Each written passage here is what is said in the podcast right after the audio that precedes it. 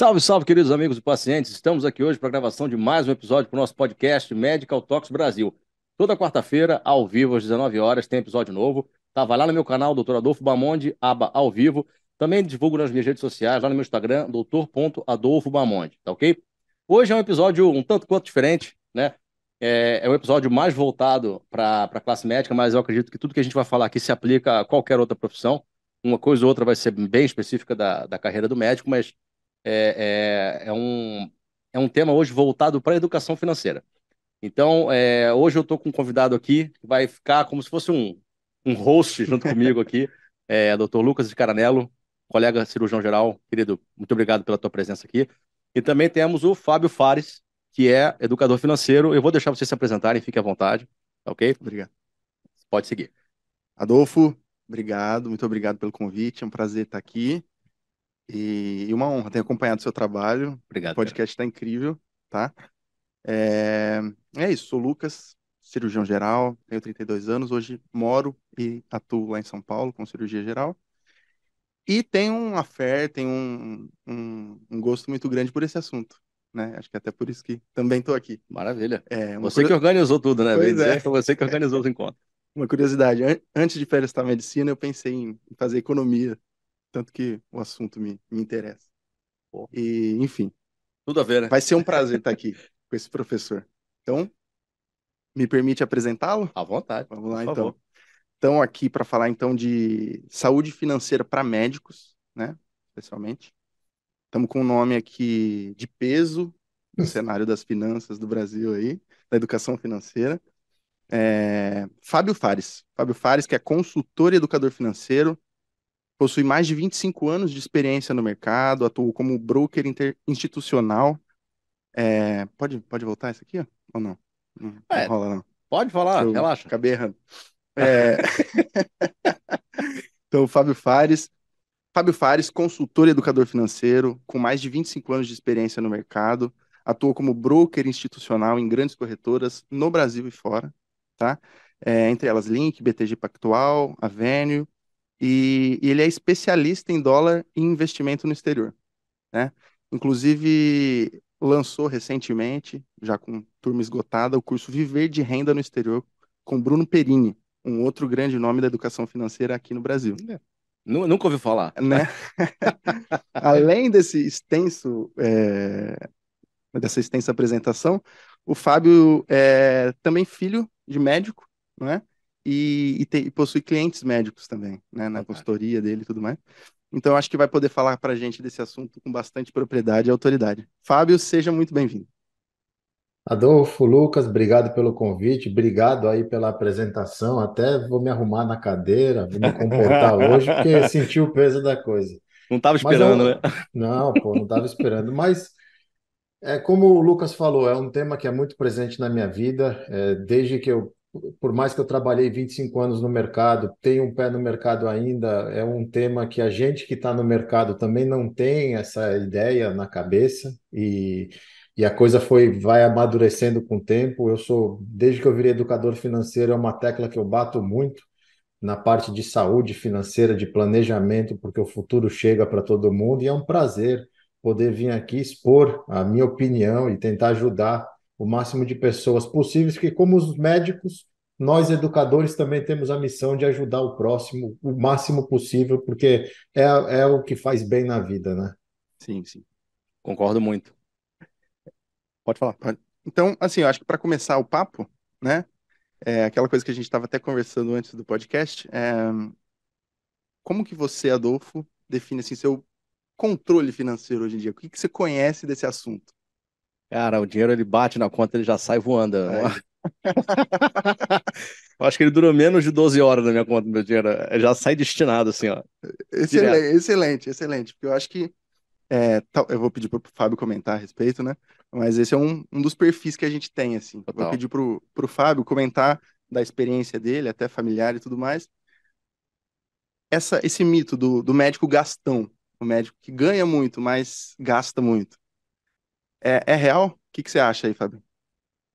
Eu acho que vem com a profissão, né? Dependendo do médico também, não vamos generalizar, porque existem dezenas de vertentes dentro da medicina. Mas os médicos, principalmente cirurgião, que vai para o lado não só da parte estética, mas da parte vital, se cardiologista, pneumologista, o de estômago, o gastro, o gastro essas uhum. coisas, são pessoas que ganham muito bem. E uma das coisas que eu sou muito crítico, porque eu vivi isso em casa, minha mãe é médica, como eu estava falando isso para vocês, é que vocês na faculdade aprendem tudo do corpo humano, aprendem tudo da ética, aprendem tudo da profissão, e aí te jogam para o mundo e falam assim: agora você se vira. Aí você fala, eu vou ganhar, vou fazer dinheiro, o que eu vou fazer com o dinheiro? Como que eu vou precificar meu consultório? Como que eu vou precificar meu serviço? Então já é uma falha educacional de uma profissão que todo mundo sabe. Hoje, você vê na internet, um monte de gente posta, você quer segurança na vida? Fala para o seu filho fazer medicina. Sim. Você sabe que seu filho na medicina ele não vai passar fome. Pode não ficar milionário, mas fome o médico não passa. E não tem nada na estrutura educacional da vida de um médico, até ser formado, sobre finanças. Sim, eu, eu acho isso um grande erro. Concordo. E, cara, assim, eu te falo, eu, eu venho de uma família humilde, né, da Baixada Fluminense. Eu sou é, eu tive uma prima por parte de pai que fez medicina, hoje mora em, em Roraima, e é alergologista, mas da família da minha mãe mesmo, só eu de médico. A minha irmã agora que vai se formar né, em, em, em medicina. E a gente, é, a gente veio de uma cultura não só é, é, de não saber lidar com dinheiro, mas também da questão da escassez. Isso é uma uhum. coisa que, que, que é muito forte. Eu vejo muito muita clareza em quem foi nascido e criado na Baixada Fluminense ali. E, e é engraçado porque parece que você, quando você começa a crescer profissionalmente, é como se você não pertencesse mais àquilo, mas você se sabota para continuar pertencendo. Você entende? Como? Como? É, é, é, tipo assim, é, eu não quero tipo, que as pessoas que moram lá, que foram criadas comigo, Entendi. me vejam como um cara snob. Entendi. Entendeu? Então eu tento me adequar àquela situação, quando na verdade eu estou em outro momento da minha vida. Sim. É, então, eu acho que o conceito da escassez, quando, quando é um médico que não tem né, ninguém na família, que não, não foi bem orientado, não está acostumado né, com, com, a lidar com uma fonte de, renda razoável, né, ele, ele, o pensamento de escassez ele, ele vem a somar com essa situação de não saber lidar com dinheiro também. Sim, sim. Entendeu? E eu acho que esse ponto que o Fábio levantou a bola sobre a nossa formação. Cara, eu nunca tive uma aula de, de como lidar nunca. com dinheiro. E, e se você parar para pensar, a gente se forma e no dia seguinte a gente é uma empresa, Total. basicamente. Porque a maioria dos trabalhos hoje são via PJ, né? Sim. É, ainda existem os CLTs e tudo mais, mas a tendência clara é passar para pejotização da coisa. E então você ganha o, o CRM e abre uma empresa, basicamente. E o que, que você sabe sobre gerir uma empresa? Absolutamente né? É, então, talvez um dos pontos seja mudar né, a nossa formação.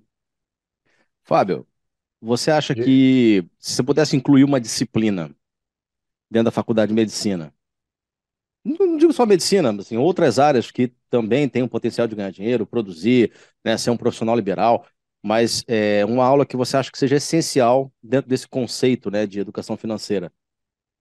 Não, precisa ter uma aula, de, uma aula de finanças básicas, desde pegando da parte do, da história do dinheiro, porque tem um ponto, Adolfo, que é muito importante. Aliás, eu vou chamar vocês de doutores, porque por, por, pelos médios eu sempre uso doutor, porque eu sei o quanto vocês vontade. ralam para conseguir se formar nisso daí. Eu convivi anos na minha casa. Eu queria ser médico quando era mais novo, mas de tanto que eu via minha mãe estudando, eu falei: não, não dá para mim isso daí não.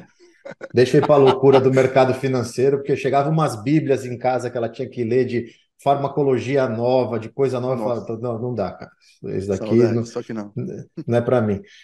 Mas eu acho que toda, toda profissão onde você, que nem vocês mesmos citaram, onde você já vai, já sabe que vai ter uma pejotização, onde você é a sua empresa, porque médico acaba sendo uma profissão onde você vai ser a sua empresa. Não é que você vai arrumar um, um, um, trabalho numa, num hospital, não. Você é um médico, você vai trabalhar em vários hospitais e você vai ter sua clínica. Precisa ter, nesse tipo de profissão, principalmente um, uma, um tema sobre finanças básicas, desde a relação com o dinheiro, porque nós brasileiros, no geral, temos uma relação horrorosa com o dinheiro. O brasileiro não tem mentalidade de longo prazo porque é um país jovem. A gente tem a ideia errada, e o, o, o Lucas, o doutor Lucas está com a gente lá na comunidade, ele escuta muito isso. O Brasil foi descoberto em 1500, mas o Brasil só foi virar uma economia, um país de verdade em 88, 1988 com a Constituição e 1994 com a moeda. Desde é. antes do real, eu tenho 44 anos. É, antes do real, eu vi cinco moedas. Sim. Então, ninguém da nossa geração para trás, nossos pais, tiveram educação financeira porque eles sobreviviam. Eu, quando era pequeno, eu nunca vou me esquecer que a, a, diversão, eu cresci em Manaus, que meus pais, minha mãe, meu pai foi trabalhar lá, minha mãe levou a clínica para Manaus. A diversão era esperar meu pai chegar do trabalho no final do dia para a gente ir de carro no supermercado e depois no posto de gasolina, porque tudo ia subir de preço. E com aquela inflação galopante, você não consegue fazer um planejamento. Trazendo para a nossa realidade hoje, a gente tem uma economia jovem e a gente tem uma mão de obra, seja de médicos, de advogados e tudo mais, crescente a cada vez mais, muito mais faculdade, muito mais acesso. Então, inserir o contexto de educação financeira, seja até antes no colegial, ou principalmente nas principais profissões que você sabe que a pessoa vai ter uma carreira autônoma, é essencial para mudar a mentalidade, porque vocês convivem com centenas de médicos, vocês devem ter um monte de amigo médico, vocês sabem. Médico, quando tem sucesso, alcança um nível, ganha muito dinheiro. Mas você também deve ter um monte de história de médico que ganhou muito e não tem nada hoje, tem dívida, tem problema, porque Nossa. é a relação com o dinheiro é errada. Cara, vi muito isso em Barreto. Muito, muito, muito, muito. É, eu também estou cercado de exemplos assim. É, a gente lida é, dia a dia com colegas que às vezes não sabem o que, quanto ganham. Exatamente. Né? Porque tem a questão, ah, é, não sei o quanto eu gasto, que é um problema. Mas tem alguns que não sabem nem quanto ganham. Eu já ouvi isso. Isso é verdade. Né? E isso é mais comum do que, do que talvez pareça. Eu me incluo um pouco nisso, eu vou te falar por quê. Porque eu trabalho, eu sou sócio de uma clínica de hemodiálise, eu trabalho é, numa equipe que faz transplante em três hospitais diferentes. Então tem parte do movimento privado, parte do movimento plano, parte do movimento SUS. Então, assim, o dinheiro vai pingando na conta eu nem sei de onde é que é, eu só confio que meu chefe tá dividindo lá e, e, e, e vai indo. Mas eu não chego, tipo assim, vou calcular quanto eu ganhei esse mês. Não. O dinheiro vai entrando, vai saindo, vai entrando, vai saindo. eu só vou orquestrando, entendeu? É, é quero pedir para o Fábio falar. Então, educação financeira, por que, que é importante? Por que, que eu preciso saber? Não posso viver minha vida é, gastando tudo que eu ganho e por que, que eu preciso, talvez, poupar, talvez, por quê? A gente envelhece, a gente perde o tesão pela correria do dia a dia, a gente perde aquela vontade de fazer 18 transplantes no dia, salvar 15 vidas, a gente tem filho, a gente quer passar o tempo com a esposa, com os filhos, quer poder tirar férias em paz. A gente negligencia tudo isso por mais conhecimento que a gente tem, porque a gente acha que nunca vai acontecer com a gente, o tempo não vai passar e as coisas não vão acontecer é, mercado financeiro, medicina, advocacia são profissões que o dinheiro pode vir muito rápido. Se você é bom, se você se destaca e se você tem um pouco de sorte, você ganha dinheiro muito cedo. E se você não tem uma boa relação com o dinheiro, eu sou a prova viva disso, porque eu, eu comecei a ganhar muito dinheiro com 22 anos. Eu, eu, antes do primeiro, daquele acidente das Torres Gêmeas no 11 de setembro, eu com 22 anos tava, já, já tinha subido para a mesa de uma corretora e eu atendia sempre gringo. Eu cheguei um dia na corretora, eu tinha um bônus naquela época de um semestre de 40 mil dólares em cash, o cara me dando um envelope cheio de dinheiro. E imagina, eu cheguei em casa, coloquei aquele dinheiro todo na minha cama e eu olhava para aquele dinheiro e eu nunca tinha visto tanto dinheiro na minha vida. Eu também vim de uma família classe média, pai engenheiro, mãe médica. E aquilo eu tinha 22 anos, meus amigos de faculdade eram estagiários todo mundo estagiário da Anderson Consulting, da KPMG, todo mundo de terno. Eu indo para a faculdade mulambo, porque trabalhava no pregão ou na mesa, então era calça social e uma camisa velha, e um monte de dinheiro na minha, na minha mão. Só que se a relação não é boa, acontece o que aconteceu comigo, como acontece com um monte de gente. O dinheiro some, ele queima na mão. Porque a gente acha que isso é para sempre. Então, um dos primeiros erros que a gente comete e que quem tem educação financeira não comete é pensar que o futuro não chega e a gente negligencia isso querendo viver o presente, trocando carro, dando upgrade na vida, dando um passo maior do que a nossa perna, porque a gente acha que aquilo ali é para sempre. Você sempre vai ganhar bem, nunca vai mudar, nunca vai ter problema. E a gente vai entrando numa bola de neve. Por isso que existem hoje, no Brasil principalmente, que o Brasil é muito criativo, setores específicos. Ah, médico, vem falar comigo que eu tenho linha de crédito para médico, linha de não sei o que para médico. Ah, você é servidor público, eu tenho consignado para você. A própria indústria financeira já cria uma centena de, centenas de produtos para atender classes específicas, por quê? Eu sei que vocês vão ganhar muito dinheiro. Então, assim, o risco que eu tenho de vocês me darem calote é pequeno. Eu vou fomentar o desejo de vocês gastarem e vou ganhar em cima disso. Por isso que a educação financeira te evita. Hoje, com a maturidade e com a disponibilidade e conhecimento que tem, o dinheiro ele é só o que ele tem que ser na nossa vida, um meio para você alcançar outras coisas. Ele é um acessório, ele não é um objetivo, porque sendo um objetivo, ele vira outras coisas. É o carrão, é o, as viagens, é a ostentação. Eu até tenho uma, um exemplo para dar para vocês que foi muita coincidência. Eu, para preparar o curso, eu, eu não sou muito assíduo à leitura. Então, eu gosto de assistir coisas que me fazem pensar. E eu e a minha esposa, a gente começou a reassistir o House, o seriado do Dr. House. Sim que eu Nossa, acho genial. Muito eu bom. acho a, a, a, maneira que ele analisa as coisas e a maneira como ele age genial. Eu me identifico um pouco com esse jeitão ríspido dele ser. O, o Lucas está no Global, ele sabe que eu sou meio bronco. Lá no Global me chamam de Gru, de malvado favorito. e o House é uma série de antes de rede social. Não Sim. tinha iPhone, não tinha coisa.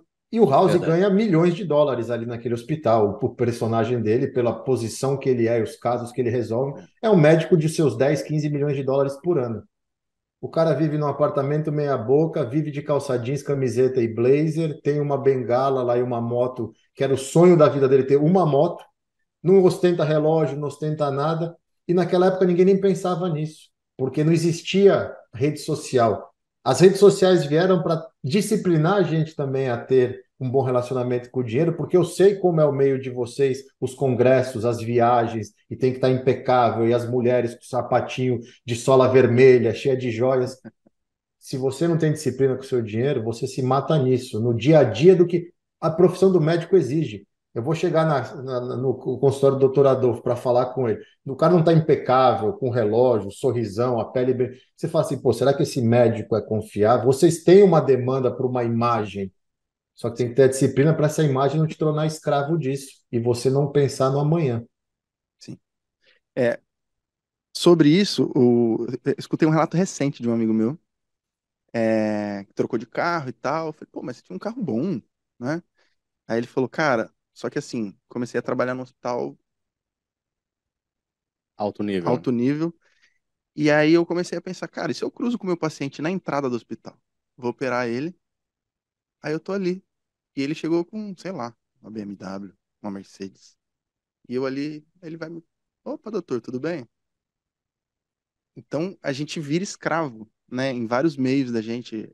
Estamos só entre homens aqui, mas é, a Laís está aqui, minha namorada, e, e, ela traz um pouco desse universo também feminino. É, questão de bolsa, que pra, no nosso universo não, não existe. Sim. Bolsa de marca, sapato, roupa e o cabelo impecável, como o Fábio falou. Cara, é difícil não cair nessa, né? É difícil, é muito difícil. E, e é engraçado até porque a gente meio que já fica contando aquele momento que vai chegar, tipo assim, vou me formar, vou começar a ganhar dinheiro, eu vou pegar tal carro. Tu já vai mirando, né, na parada.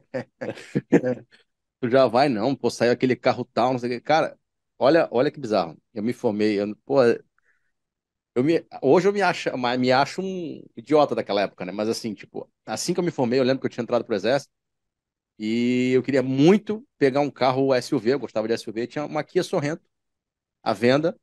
Eu não tinha dinheiro nenhum antes de fazer faculdade, né? Até terminar a faculdade. Então eu me formei, comecei a ganhar meu dinheiro, peguei um Kia Sorrento sem entrada, parcelei tudo. Né? Comprei um carro e meio. pra quê, velho? Eu não tinha filho que, que eu vou fazer com uma SUV gigante? Vamos tentar. Ostentação, cara. É, sim. Totalmente necessário. Somos vítimas. Eu acho que somos vítimas da dessa sociedade que a gente vive, como o Fábio falou. Sim. O, o, a nossa, nosso país, nossa democracia jovem aí, e a nossa economia também muito jovem, de uma moeda e tem menos de 30 anos, né? Vai fazer o ano que vem. Vai fazer ano que vem 30 É. anos. É. E, e esse gancho aí da, da hiperinflação, da, desse, desse viés temporal do, do curto prazista. É, como o Fábio disse, eu não vivi isso. Não sei se você Não. viveu, acho que não. Também não. Mas de filas em, em mercado, posto, como ele relatou. É, porque no dia seguinte tudo sobe e você tem que gastar hoje. Inclusive, eu, eu pensando no podcast, lembrei da minha infância. Minha avó morava no sítio. E, e aí a gente ia brincar lá, cavucava, plantava coisa. E várias vezes eu encontrei garrafas, caixas com dinheiro enterrado. E aí eu pensando no podcast, lembrei disso. E há muito tempo eu não acessava essa memória. E, e era essa coisa do guardar o dinheiro, só que aí era cruzado, era cruzeiro. E aí eu falava, ah, achei dinheiro. E aí chegava, eles, não, mas isso não vale mais. E aí uma criança, sei lá, de 6, 7 anos, não entendia. Ah, como assim? É dinheiro ou não é dinheiro? E... Mas eu acho que essa, essa, esse imediatismo que nós somos todos reféns, vítimas talvez, né? Mas a, a ideia é fugir disso, fugir disso. Eu acho, eu acho que a gente cresce com uma cultura de um padrão de vida, né? Tipo assim, que você vai se formar, você vai ter que ostentar um padrão de vida. E ao mesmo tempo, é, é, eu acho engraçado, tipo, eu ouço algumas pessoas hoje, maduras, falando assim, ó, você, você tem que, assim que você se forma, se você quer guardar dinheiro, você quer ter alguma coisa, tem que sustentar um padrão de vida pelos seis anos, mais ou menos. Eu não sei se os seis anos é um número cabalístico, né? Não sei como é que você lida com isso, Fábio, mas assim, é, é, existe algum momento em que você, tipo assim, ó, agora eu posso mudar o meu padrão de vida, eu posso alçar voos maiores, ou, ou, ou o padrão de vida é uma questão relativa? Não, existe. Se você fizer a coisa certa, você falou um negócio no começo sobre o seu dinheiro que funciona se você tiver dentro daquela história. Meu dinheiro chega e fica 12 horas na minha conta e some, desde que dentro dessa sumiço tem um boleto para o seu eu de amanhã. Isso foi a frase que mais mexeu comigo quando eu também fui aluno do Bruno Perini, justamente porque eu buscava a mentalidade. E eu seguia ele via que ele tinha uma mentalidade que era um cara do exército que chegou aonde chegou e eu falava, eu sou um cara do mercado que tenho muito dinheiro passando na minha frente e eu não vou chegar onde esse cara chegou se eu não me ajustar na mentalidade. E o pior, eu não posso deixar esse legado para os meus filhos, eu tenho que mudar isso. Então, quando eu fiz o curso do Bruno e ele falou logo no primeiro módulo a parte de mentalidade, ele explora muito bem isso. Tanto ele vai dar, meu curso vai começar amanhã, ele dá essa aula, que eu pedi para ele vir para o curso para dar essa aula, e ele abre o curso dando essa aula. Quando ele falou que é- o primeiro boleto que a gente tem que pagar não é a conta de luz, é o nosso futuro. Então, coloque um boleto num valor que caiba no seu orçamento para o seu futuro. Pague o Adolfo de amanhã, porque o Adolfo de amanhã vai ser grato ao Adolfo hoje ter feito esse sacrifício. Você se pagando, óbvio, você vai começar a fazer muito mais dinheiro, porque a profissão de médico, e quando o médico é competente, ela é exponencial. Diferente de, uma, de, um, de um operário numa fábrica que vai sair de assistente para diretor de 5 mil reais para 7, o médico sai de 5 para 50. A gente sabe disso. Se você, dependendo do seu nicho, você sai de 5 para 100. E eu lido com médicos hoje em dia na consultoria que eu faço e eu vejo muitos deles ganhando muito bem.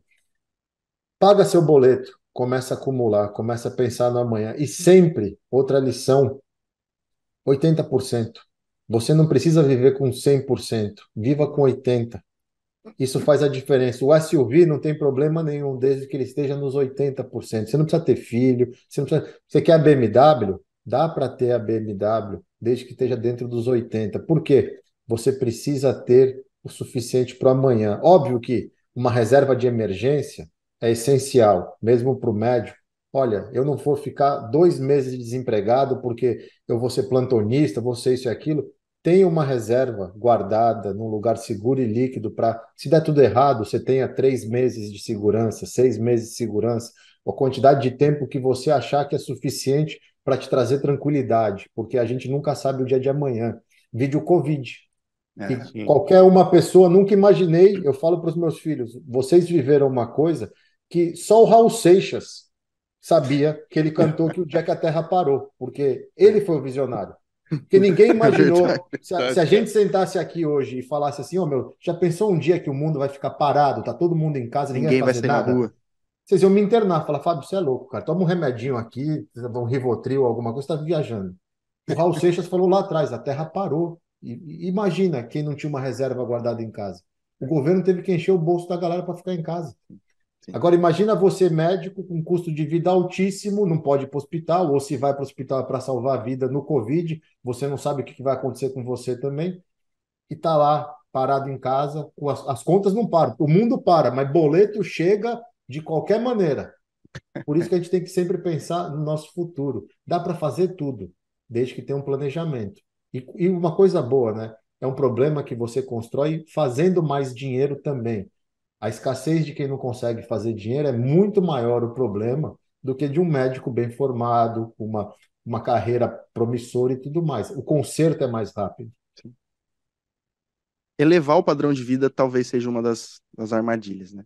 Quando a gente fala do, dos médicos, eu acho que é difícil generalizar, porque tem o médico recém-formado, sem especialidade, tem o médico especialista, fez alguma subespecialidade, tudo mais, fez a residência, talvez já está com filho, está com casa. E tem o, o, médico mais velho também, que já talvez esteja bem, é, bem estabelecido. É, talvez existam dicas diferentes para cada um deles, né? Sim. E, e acho que talvez a mensagem maior e, talvez mais efetiva seja para o recém-formado, para o que está começando, que ainda tal, talvez não se afundou em dívidas, não tem um filho, uma casa um, para cuidar, né? E aí dá, dá para ele correr atrás. Mas é, mesmo pro, pro cara mais velho, existem dicas assim gerais, globais assim que você daria, Fábio? A primeira eu acho que é o que a gente falou de tem o seu boleto. E se você é um recém-formado, tenha o seu boleto do futuro nas condições que não te apertem, mas tenha seu boleto. Se pague. Isso faz uma grande diferença. Eu comecei a fazer isso com os meus filhos, um com 11 e outro com 13. Eles têm o boleto deles. Eles começaram, se vocês olharem pelo meu ombro aqui, tem um, uma garrafona de coca, é o cofre deles. Começaram com moedinhas, já estão pondo dinheiro. Eles Legal. começaram a ganhar a mesada deles e estão economizando e vão fazendo isso devagar para eles entenderem que o futuro chega. Então, claro, para uma criança, o desafio é pequenas coisas que eles querem: uma fita de PlayStation, créditos num joguinho de internet, é, um iPad diferente. Para o recém-formado, é, ele tem que entender que ele precisa ter uma reserva, ele precisa ter o boleto do futuro dele. Você vai ficando maior, o seu boleto vai aumentando. E é legal quando você começa cedo, porque é um hábito. E vocês que são médicos, vocês entendem como a gente constrói um hábito. Você vai fazendo, vai vendo o resultado, vai vendo que é saudável, vai vendo que é bom. É meio que é um vício bom que você tem de poupar, de investir e de saber que talvez hoje eu não posso comprar SUV, que eu gostaria, porque eu estou começando minha vida, e não que eu não tenha esse dinheiro, mas que não faz sentido eu gastar esse dinheiro com isso agora. Mas amanhã eu posso comprar minha Lamborghini, porque eu me planejei a vida inteira e construí um patrimônio que, na hora que chegou, eu posso falar, cara, eu quero ter uma Lamborghini, eu vou ter uma Lamborghini, eu vou ter essa motona, ou vou fazer alguma coisa, mas foi tudo planejado. A gente vive numa velocidade hoje muito maior do que era antigamente. As coisas acontecem muito rápido. Então, e a gente também tem aquela falsa impressão que a nossa vida é ok e a vida de todo mundo é muito melhor, porque a gente vê na rede social é só vitorioso. Ninguém tem problema, ninguém tem a pele bagunçada, ninguém tem dor em nada, todo mundo é mais bonito que todo, todo mundo é rico, e não é isso. A vida é normal para todo mundo. A gente tem que ter essa consciência. A maior lição que eu aprendi de 2018 para cá e que mudou minha vida é que se a gente não fizer pela gente, ninguém vai fazer, muito menos o governo. Com então é, é, é, começar, entendeu? Devagarzinho começa, cria o hábito que faz total diferença lá na frente. Você passa por qualquer tempestade. E é, eu não sei se de fato é uma coisa que você aborda na, na tua, nas tuas aulas, nos teus cursos, mas isso é uma coisa que, que, eu acho que aflige a grande maioria dos médicos e você acaba só aprendendo na prática. Eu acho que valeria muito a pena você sair sabendo, né? A questão da precificação. Tem alguma dica, tem algum conselho assim, ó, como precificar sua consulta ou seu procedimento? Olha, a, a gente, como brasileiro, por causa de tudo que a gente tem na nossa cultura, a gente tem muita dificuldade de cobrar, de pôr preço, de vender. É muito engraçado isso. Poucos brasileiros são bons vendedores. E aí os caras vendem areia no deserto. É, e não Sim. é só na profissão de médico. Eu acho que a primeira coisa que o, o, a- a- o médico tem que entender na história de precificação é o valor do dinheiro no tempo. Porque o dinheiro no tempo, a gente tem lá tanto a taxa de juros que vai rentabilizar o dinheiro no tempo, como a gente tem a inflação que vai desvalorizar o dinheiro no tempo. Então, o dinheiro não é uma coisa que 10 vale 10 o tempo inteiro. Ele vale 10 agora, ele pode valer 9 amanhã ou pode valer 11 amanhã. E quem não entende de finanças não tem a mínima ideia disso. Por isso que não acredita, por isso que os velhos deixavam o dinheiro em casa, por exemplo, porque achava que o dinheiro era temporal. Em termos de precificação, você tem que entender o seguinte: você tem um custo do aluguel da clínica, dos funcionários da clínica, dos materiais usados na clínica e do seu conhecimento. E esse custo do seu conhecimento ele tem uma escala do recém-formado para o eu sou especialista, fiz doutorado, mestrado, inventei coisa e tenho estou nesse nível. Esse preço vai aumentando, tanto que você vai numa consulta do recém-formado, vou chutar um valor é 100 reais, do especialista é 10 mil. E tem gente que vai pagar os 10 mil porque sabe, minha saúde, o cara é o top, eu vou procurar o melhor que tem é saber fazer uma pesquisa de mercado para ver onde eu estou hoje. Eu sou recém-formado. Quanto que um recém-formado cobra na minha região e quanto disso é o preço do conhecimento dele? Porque tem outra coisa também, né, doutor Adolfo? Você vê lá, você começa, se especializou, começa a fazer, você vale X. Você fica bom, vai ficando bom, é 2, 2x, 3x, 4x. E isso tem que ser valorizado. O que não pode é a gente sempre fazer o contrário, que eu vejo muito médico. A minha esposa é fisioterapeuta, só que ela dá pilates e personal trainer. Quanto você cobra? Ah, eu cobro 120 porque na academia a taxa é 40 e os outros personagens cobram 120. Tá, mas o que, que os outros personagens fizeram e o que, que você fez? Qual o comparativo? Porque você estudou isso, isso, aquilo. Então tem que saber se diferenciar ter uma base do que é o mercado, mas valorizar também todo o esforço que vocês colocam em estudar. Livro é caro, os cursos que vocês fazem é absurdamente caro, entendeu? Todas essas coisas. Mas é essencial entender o primeiro princípio. Dinheiro e tempo, eles oscilam. E o valor do dinheiro muda no tempo. Então, tem que estar sempre esperto nisso. Eu tenho um colega urologista é, que eu gosto muito, identifico muito com ele. Sim, cara, bom padrão, estudioso, porra. Imagina, seis anos de medicina, três anos geral, mais três de urologia. Acho que quando ele fez eram dois. Sejam, né? Assim, 11 anos de formação. Aí fui, eu- aqui no, no Rio chegou o coworking da Livance, né? Que é um modelo de consultório que você, que você paga uma mensalidade muito barata, mas você acaba pagando um minuto da consulta. E daí eu fui conversar com ele e falei, "Ei, cara, você tá entrando agora, como é que tá? Como é que você botou tua consulta? Ele, ah, 250 reais. Eu falei, quê? Falei, velho, um minuto da consulta é 1,20. Aí você pega uma consulta de primeira vez, uma hora. Acho que dá 72 reais. Mais o que você paga no mês. É, lá, acho que era 250. Conta não fecha. Velho. E tipo assim, bicho, tu é um cara bom, cara. Sim. Tu não é, tipo, bosta rala. Tu não foi um, um- qualquer médico que veio e, e tá fazendo. Tu é um especialista. Pelo amor de Deus, encara essa tua consulta. Porra, não faz isso não, cara. Pelo amor de Deus. Tipo assim, eu quando eu fui fazer a precificação da minha consulta, eu levei tudo isso em consideração, cara.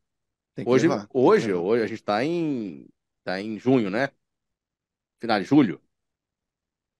Minha consulta tá 500 reais. E eu acho que tá barato, Acho que sim.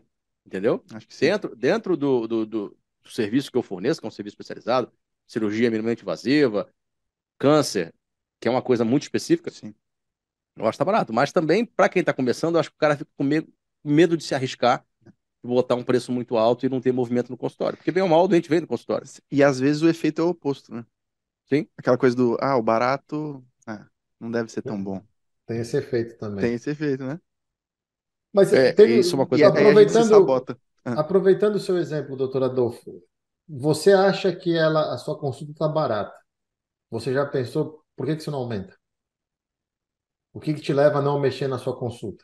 Então, aí, aí eu vou, vou por outro lado. Eu acho que eu ainda tenho muita mentalidade de escassez. Então, assim, eu, eu acho que se eu botar uma consulta. é- é- desculpa, assim, não sei como é que eu até, até pensei em fazer terapia para poder tentar entender essas coisas. Mas é, é, na minha cabeça, às vezes eu penso assim: se eu botar uma consulta cara demais, eu não sou aquele cara que veio da Baixada. Entendeu? Entendi, É, É como não, se eu estivesse me distanciando daquela figura, entendi. entendeu? E me achando um pouco a mais do que eu. Sei lá. Cara, É muito bizarro isso. modelos mentais, né? De, é, modelos financeiros. É, tem um livro, é, inclusive, amor, trouxe um presentinho para você, Que isso, cara? doutor Adolfo. Aí, ó. Esse livro aqui, ó. Os Segredos da Mente Milionária. Fantástico. É, comprei para te dar de Obrigado. presente. Tá assinado, né? Tá assinado. Sei que você não escreveu o livro, mas, pô. Quem me dera. Mas, Pô, cara, esse é um- obrigado, cara. esse é um livro que eu gosto muito. é, mudou muito minha forma de pensar e ele fala muito sobre isso, sobre Isso. modelos financeiros, é, como você entende o dinheiro. E às vezes tem coisa que você falou de terapia, vem de casa, cara. Você nem sabe que você pensa o dinheiro daquela maneira, mas você pensa que o, é, vou falar da minha experiência, né? Que o, de repente é, quem é muito rico só chegou lá de alguma maneira escusa ou, ou é do mal. Os, nossa, os grandes empresários são, são do Capitalista mal malvadão. capitalista malvadão. Então, acaba que, sem perceber, você tá jogando o dinheiro embora. Por quê? Porque o dinheiro é ruim no teu modelo, né, Sim, de, sim. de, de coisa. Tem muita coisa boa. Leia, por Ah, favor. rapaz, gostei. Obrigado. Isso, Só que lá em isso- casa, lá em casa eu tenho vários livros que eu, que eu, eu montei uma, uma estante só para decorar, né? É, mas esse você vai ler. Não leio quase nada. Acabei comprando porque minha mulher tava, tava na vibe de ler, mas eu mesmo quase não leio. Mas esse aqui vai dar comigo, Isso é pode ter muito bom. certeza. Mas, mas é isso é, isso é uma coisa fundamental. E se você não muda a mentalidade, eu sou a prova viva, tá, doutorado? Eu tinha o mesmo problema. E eu tinha esse problema do não merecimento, me comparava muito com, com a situação dos meus pais e me sabotava sem perceber. Eu fiz um trabalho de, intensivo de buscar as causas para poder entender, porque eu sempre tive dinheiro, acesso ao dinheiro, mas a mentalidade não estava ajustada. E a hora que a chave virou, a relação com o dinheiro mudou. O- Você fez que turma, Lucas, do, do Viver de Renda? Ai, cara, Que 14, ano que talvez. foi? A 14. Olha, ele pegou a turma 14. Se foi a 14, foi provavelmente 21. Sim, sim. Eu comecei a dar aula na- no Viver de Renda na turma 12, virei monitor. Na 14 ou na 15 eu comecei a dar aula e eu ainda estava trabalhando a parte de mentalidade. O ano de 21, quando eu vim para Miami, a virada de chave aconteceu há exatamente quase um ano atrás, quando eu fui pela primeira vez, depois de 25 anos de estabilidade de trabalho, eu fui mandado embora. Porque eu vim para Miami para trabalhar na Avenue. Ah, Eu cheguei lembro. aqui em maio de 2021, em junho de 22, em julho de 22, a Avenue resolveu mudar algumas coisas e me desligou. E naquela época eu já estava ajustando algumas coisas porque eu tinha o emprego fixo que te dá segurança, o seguro saúde, que deixava a minha esposa tranquila, trabalhava com o Bruno na internet, que era um complemento, e tinha mais uma empresa de educação financeira. E naquele dia eu estava sentado exatamente onde a gente está agora, sentado aqui, me mandaram embora via Zoom. Eu, Nossa, desli- cara. eu desliguei tudo, respirei fundo e eu trabalho com a raiva. Eu gosto, eu sou aquele cara que eu gosto. ah, Duvidem de mim, me, me falem alguma coisa, me dê esse combustível, eu adoro isso. E naquele dia eu fiz uma promessa que eu ia resolver esse problema para nunca mais depender de ninguém e de nada por causa de dinheiro, que minha família nunca mais ia passar por causa disso. Mas eu já fazia um trabalho de mentalidade já há dois anos. Em menos de um ano, hoje eu posso falar, eu sou independente financeiramente. Em um ano eu mudei minha Parabéns, vida. cara. Mas se eu não tivesse a mentalidade, agora que eu lancei o curso com o Bruno, e quando o Bruno faz um lançamento, não é brincadeira, Não é. a Não, gente, o- entendeu? Não é brincadeira. É, Eu é sou, sete em cinco. Não. Segundos. eu sou muito honrado por isso, e eu fico muito feliz que o meu lançamento só ficou atrás em velocidade do dele e do Thiago, Então, assim, dentro Parabéns, do grupo cara. premium eu tenho o terceiro de velocidade, melhor lançamento. É, se a minha mentalidade não tivesse ajustada, essa hora provavelmente eu já estava quebrado. É. Sendo a que gente... eu nem recebi ainda o que eu vou ganhar pelo curso, entendeu? Sim, sim, sim. A gente se sabota muito. Cara. A gente se sabota, cara. Muito. Não, e, e assim, e pode parecer bobagem, cara, mas é, a gente é muito daquela criança daqui que, que você era na, sim. sabe? Então, assim, é, é, muitas vezes eu vejo alguém da minha família vem falar comigo assim, ah, pô, você pode atender fulano de tal? Ah, não, beleza, marca lá com a minha assistente. Aí vai marcar, pô, Adolfo, 500 reais a consulta, tá maluco? É. Aí você baixa a guarda. Aí, pô, é verdade. Eu não sou. Não sei se eu mereço. É, é um, é um, cara, bate um, uma avalanche de sentimentos, assim, uma. É muito difícil, cara. É muito difícil. E eu vou te falar assim, ó, até para morar em Copacabana foi muito difícil para mim. Jura? Hoje, hoje eu moro em Copacabana, eu trabalho. Mas assim, foi uma questão mais estratégica, né? Eu, eu trabalho Estação Lucas Copacabana, Hospital de Vinícius Silvestre no Cosme Velho e São Francisco na Tijuca. Copacabana, ou Lagoa, ou Leblon, enfim, Panema, são lugares estratégicos, vou botar assim, de morar para poder trabalhar nesses outros lugares. O São Lucas, especificamente, eu vou andando. Qualidade de vida. E, e quando, engraçado, quando eu fazia faculdade de medicina, olha que bizarro. Eu fazia faculdade de medicina na Gama Filho. Gama Filho era uma faculdade particular aqui do Rio de Janeiro. E tinha muita gente com dinheiro na faculdade. Muita gente. E eu vim da Baixada, né, cara? Então, assim, era um aperto da porra poder pagar a faculdade. E a gente conseguia fazer. Fui, fui, assim, me dediquei muito para não reprovar nem nada. E eu ia de trem todo dia. Todo dia. Eu andava meia hora na minha casa, estação de trem, pegava o trem, faz uns 40 minutos de faculdade, depois voltava, andava meia hora. Todo dia. E eu ficava na faculdade até tarde, eu tentava malhar nesse período. E eu via meus colegas, cara, tipo assim, tudo indo de carro, aquela vida tranquila. Vida. Cara, e, e eu, eu sempre ouvia falar muito em Copacabana, né? Ah, porque eu moro em Copacabana, eu moro em Copacabana.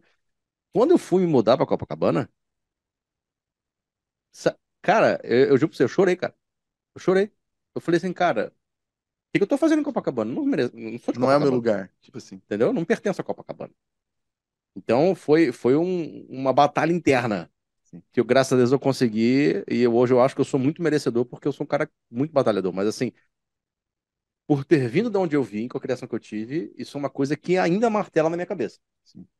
As crenças limitantes e nos cursos de finanças eles falam muito sobre isso. Esse livro vai. Ah, vou ler, vou ler. Vai ser muito bom, cara. Obrigado, cara. Eu, eu, eu lendo um ponto, Tem um ponto muito importante, que a nomenclatura no português é errada. A gente pergunta, doutor Adolfo, quanto o senhor ganha por mês? Lucas, quanto o senhor ganha por mês? Ninguém ganha nada. Você acorda às 5 horas da manhã, lê, estuda, se especializa, trabalha o dia inteiro, às vezes vira madrugada, não tem horário, é plantão, é isso, é aquilo e tudo mais. Você não ganha nada, você faz. Eu, eu né? aprendi muito disso aqui nos Estados Unidos, porque quando você vai conversar com as pessoas em entrevista de emprego, alguma coisa, o cara fala quanto você faz, quanto você é. quer fazer aqui, quanto dinheiro você quer fazer. Não é quanto você ganha, porque ninguém vai te dar. E o ganhar, o, o livro que ele te deu da mentalidade fala um pouco sobre isso. O ganhar te dá um negócio que não te pertence, porque foi dado. Então você não dá valor porque é dado. Então você já fica com aquela consciência de tipo, ah, eu ganhei, isso eu ganhei. E não, você não ganhou, você trabalhou às vezes 40, 60, 80 horas na semana para conseguir fazer jus ao salário que estão te pagando, ao dinheiro que estão te pagando. Então são esses ajustes que a gente vai fazendo que começa a fazer sentido para a gente. Outra coisa, você fala muito de escassez. A hora que você vira a chave e para de olhar para a escassez e mira para a abundância, que é outra coisa essencial. Então, um exemplo disso. Não em, não em situações extremas, porque situações extremas não tem muito o que fazer, mas a, vira e mexe. Ah, eu preciso cortar custo. Aí vai lá, de, manda apagar a luz, fechar a torneira de água, para de comprar o salgadinho do filho, achando que está cortando custo. Você vai ver, é pouco. Você muda isso. É o que, que eu preciso fazer para produzir mais, para fazer mais dinheiro? É ter um, um, trabalho depois do trabalho, é me especializar mais na minha área para ser o melhor. Isso também é uma mudança de mentalidade, de atitude que traz a abundância. A escassez não tem que ficar perto da gente, porque ela nos limita e nos gera medo em tudo. E você vai ver, quando você muda a chave da sua cabeça da escassez para a abundância, Não é que você não pertence à Baixada, a Baixada te deu os valores e os princípios e te fez sair de lá e manter o pé no chão para saber que você fez de tudo para ser melhor, para sempre voltar para lá com orgulho. Mas não significa que você tem que ficar lá para sempre, que você não está ofendendo ninguém. Pelo contrário, você é o orgulho do pessoal de lá, que foi um cara que saiu e cresceu na vida. Então, são ajustes de mentalidade, doutor. Eu passei por isso. Eu falo porque eu passei por isso várias vezes, entendeu? Eu senti na pele isso. E uma das coisas que eu fui diagnosticado durante o meu tratamento mental sobre isso era: você merece o que você faz. O Lucas sabe o trabalho que eu faço, o quanto eu ralo, o quanto eu me dedico, eu me entrego. Isso tem um valor. Então, por que, que eu não posso receber por esse valor? Eu me sentia culpado, que eu não merecia. E daí, o que, que você faz? Não é que as pessoas não vão te pagar, você queima o dinheiro que está na sua mão, porque você acha que você não merece ele. Então, enquanto a gente não ajusta a nossa cabeça e começa a fazer as coisas que eu mereço, eu, acordo todo dia às quatro horas da manhã e levanto dessa cadeira, às vezes meia-noite. A live do Global acaba às 10 da noite do Brasil, 9 de manhã, só que eu estou trabalhando desde as quatro da manhã. Eu mereço isso. Quando você muda a sua mentalidade, a sua relação com o dinheiro muda, tudo na sua vida começa a mudar. Que a escassez, ela não faz parte da nossa vida. Deus nos colocou aqui pela abundância. Ele sempre falou, ele não pegou um pedaço de pão e dividiu para todo mundo, nunca faltou nada. Deus falava, não vai faltar coisa. Quem tiver comigo vai ter tudo. Só que a gente se limita. E por ser brasileiro, um país onde tem um gap de pobreza, onde, como você mesmo conta a sua história, você veio de uma família mais humilde, a gente se sente culpado por ter sucesso, porque as outras pessoas ao nosso redor não tiveram. Mas ninguém te deu nada, doutor. Você ralou pra cacete para chegar aqui hoje, ter o seu podcast, ter a sua casa em Copacabana, poder andar para o trabalho, e você vai ralar muito mais porque você ainda é jovem. Então, mereça isso, viva esse merecimento e para de pensar em escassez, abundância. Boa. Vem cá. Dicas para um pensamento abundante. Boa. A primeira coisa, eu trabalhei muito isso, é saber que o seu valor você merece. Nada é dado. É, é aquilo que eu falei. Eu, eu uma das coisas que eu fiz quando eu era mais jovem, quando eu fui ter nosso primeiro filho, a, minha esposa é a melhor investidora de longo prazo que tem, porque ela é linda, maravilhosa e ela se apaixonou por mim quando eu pesava quase 100 quilos. Entendeu? Então, assim, ela viu. Comprou na ela, baixa. Ela viu, ela viu um diamante num carvão. E quando ela engravidou, eu comecei, eu falei, eu não quero que meus filhos me vejam assim. Eu fui me virar e comecei a malhar e falei, vou correr maratona. E o treino para uma maratona é uma coisa muito solitária. E o treino da maratona me trouxe muita disciplina para saber algumas coisas. seguintes: ninguém nunca vai me dar nada, eu vou ter que conquistar tudo. Independente de ter nascido numa casa excelente, meus pais me deram um monte de coisa, mas se eu não fizesse por merecer, eu não estava aqui. Eu tinha que ralar e trabalhar e tudo mais. Então eu comecei a me apegar nas pequenas conquistas, nas pequenas coisas para mostrar o merecimento do que eu tenho, de onde eu estou chegando hoje da onde eu estou hoje, do dinheiro que eu faço hoje, das pessoas que admiram o meu trabalho. São essas construções. Pegue episódios da sua vida de grandes vitórias, pequenas vitórias e vai valorizando isso. Não pensa nas coisas ruins, ruins. Você superou. Você falou que você é casado, já tem filhos? Estou indo para o segundo. Então, é, é, é, cada isso é uma vitória. E lembrem-se, seus filhos têm você como exemplo. Entendeu? Então, eu sempre quis deixar para eles um exemplo extremamente positivo. Mesmo na lama, nas situações mais difíceis que eu passei, o último ano, ter sido mandado embora depois de velho foi uma coisa que me deu um desespero, porque eu não tinha ninguém. Eu tinha dois filhos e uma esposa para honrar e falar: calma, que vai ficar tudo bem. Usa as pequenas vitórias. Eu lembro, a primeira primeiro treino de corrida, eu não conseguia correr 100 metros. Depois, o aquecimento eram 5 quilômetros. E eu ia usando isso. Ó, se não me matou, meu amigo, agora me aguenta, porque a gente vai indo para frente, indo indo para frente. Todo esforço é recompensado e toda recompensa tem que servir como combustível para frente. Use tudo isso para se abastecendo. Você não é mais o rapaz que cresceu na Baixada e que viveu ali, não. Você andou, você evoluiu. E médico sabe, a evolução faz parte da nossa vida.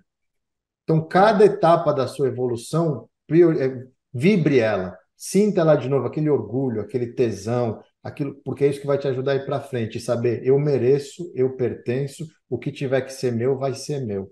E aceita isso. Porque a gente tem essa dificuldade. Não, pô, não, imagina eu cobrar mil reais numa consulta. Eu tenho essa dificuldade, eu faço consultoria, eu faço mentoria, e eu falava assim, meu, imagina, cara, cobrar tudo isso por uma mentoria, cara, pode cobrar que as pessoas vão pagar porque você tem a capacidade de entregar esse valor. E você vai vendo que tem. Talvez 500 reais na sua consulta lá atrás era uma coisa impensável para você. Amanhã vai ser 5 mil, doutor. Se você for bom, se você é um cara capaz, é 5 mil e vão pagar, entendeu? Bom, é isso. Não, e, e uma, engraçado, eu já cheguei no ponto de, de... eu coloquei o, o valor, foi doído colocar 500 reais, olha que bizarro. E o paciente, quando ia pagar, quando eu via que era um paciente mais humilde, falava, a consulta tá cara para você. Aí a minha esposa me chamou a atenção, ela falou assim, cara, você não tá percebendo que você tá ofendendo a pessoa? Quando você fala uma coisa dessa? Nossa, é verdade. Eu falei, caraca, não pensei por esse lado. Pra mim, tipo assim, se eu pudesse facilitar a vida da pessoa, me desvalorizando, né? Aí é que é tá, porque loucura, nós somos né? formados, a maioria de nós, pelo menos, é. pensando em ajudar. Exatamente. Né? E, inclusive, tem um, um, sobre esse assunto de consultório, precificação e tudo mais, há quem advogue por o médico não, não faz esse, essa parte do, do negócio. Vó, vai ali fora, minha secretária.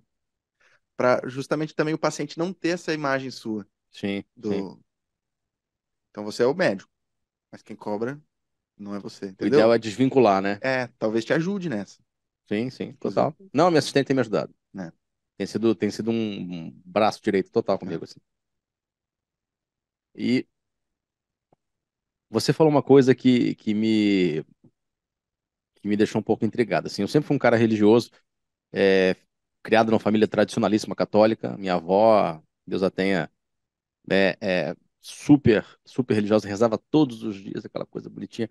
Eu fiz primeira comunhão, crisma, aquelas coisas do catecismo. Acabei caindo para o espiritismo porque me identifiquei mais. E você falou assim é, que Deus, né, dividiu, é um Deus da abundância. É, você, você diria que a, a religiosidade, a espiritualidade, a conexão com, com, com Deus é um dos pilares para quem quer ter uma boa saúde financeira? Eu acho que ajuda bastante. Eu fui pelo mesmo caminho, minha avó extremamente católica, ela tinha o coração de Jesus no peito dela o tempo inteiro, a gente rezava quando era pequena e tudo mais. E na cresci também fui para o lado do espiritismo, frequentava, morei em Manaus, frequentava terreiro, fui batizado lá, seu tranca-rua, sei meu, meu, meus filhos, sei tudo. E gostava e me sentia bem, me ajudava. E no Covid eu precisava de alguma coisa e essa alguma coisa foi ler a Bíblia. E quando eu comecei a ler a Bíblia, eu comecei a me conectar com Deus e com. Para mim, ali, a Bíblia deve ser obrigatório para tudo, porque tudo está lá, tudo é o código da vida. Assim, te é explica né? situações e coisas boas. Inclusive, depois de ler O Segredo da Mente Milionária, eu te indico O Homem Mais Rico da Babilônia, que é a história do rei Salomão. E já mostra que dinheiro era um problema há dois mil anos atrás. Entendeu? Já era, já tinha educação financeira lá, o cara falava: meu filho, guarda seu ouro hoje para ter amanhã. E quando eu comecei a ler a Bíblia, eu não li na ordem, eu, eu, eu, comecei a seguir uma turma que fazia umas leituras, então você vai lá ler Eclesiastes, lê Cantares, o outro livro, lê os Salmos, e você lê Provérbios. Todo mundo devia ler o livro de Provérbios. Porque ali tem tanta lição, tem tanta riqueza, e aquilo mexeu comigo. E eu não sou um cara que vou na igreja, porque eu moro em Miami, não sei muito das coisas. A gente vai educar o, os meus filhos, eles vão fazer o catecismo agora. A minha esposa também é católica. Mas eu me conectei de uma forma com Deus e, e eu sinto a presença dele cada vez mais e me acalma. Porque foi o que eu te falei um pouco tempo atrás. Eu sou sozinho aqui, eu sou um pai de família com uma esposa e dois filhos. Então eu não tenho ninguém para. Eu tenho Deus. E a primeira coisa que eu aprendi depois de muito tempo, você começa a estudar e ver, junta um, junta outro, e uma pessoa falou para mim uma coisa que mudou minha vida, que foi um pouco antes de eu perder o emprego.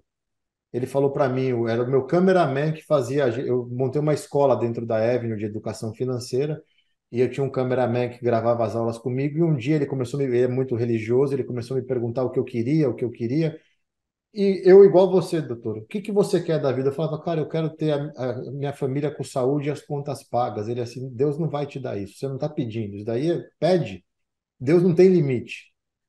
E eu falei, cara, não sei, não me sinto bem para pedir nada. E ele falou assim: então eu vou te dar um conselho. Pede uma coisa para Deus sempre quando você for falar com ele. Fala assim: Deus, o que não for para ser meu, tira da frente. Tira do meu caminho. Deixa eu seguir ele, eu vou descobrir o que é para ser meu. Mas o que não é meu, tira do caminho. E desse dia em diante a minha vida mudou. Várias coisas, várias pessoas, vários gostos que eu tinha foram mudando e me transformaram para eu poder chegar aqui hoje e falar um Fábio que era endividado, que tinha quebrado por causa da família, que não tinha saúde financeira nenhuma, que não tinha um relacionamento saudável com o dinheiro. Hoje eu educo um monte de gente que me olha como se eu fosse um mentor, um educador, um cara para se admirar. Eu cuido de dinheiro de um monte de gente que vem fazer negócio comigo, se consultar, uma mentoria. Estou abrindo uma gestora aqui fora porque a demanda, graças a Deus, cresceu tanto que eu quero estar bem organizado. A vida mudou.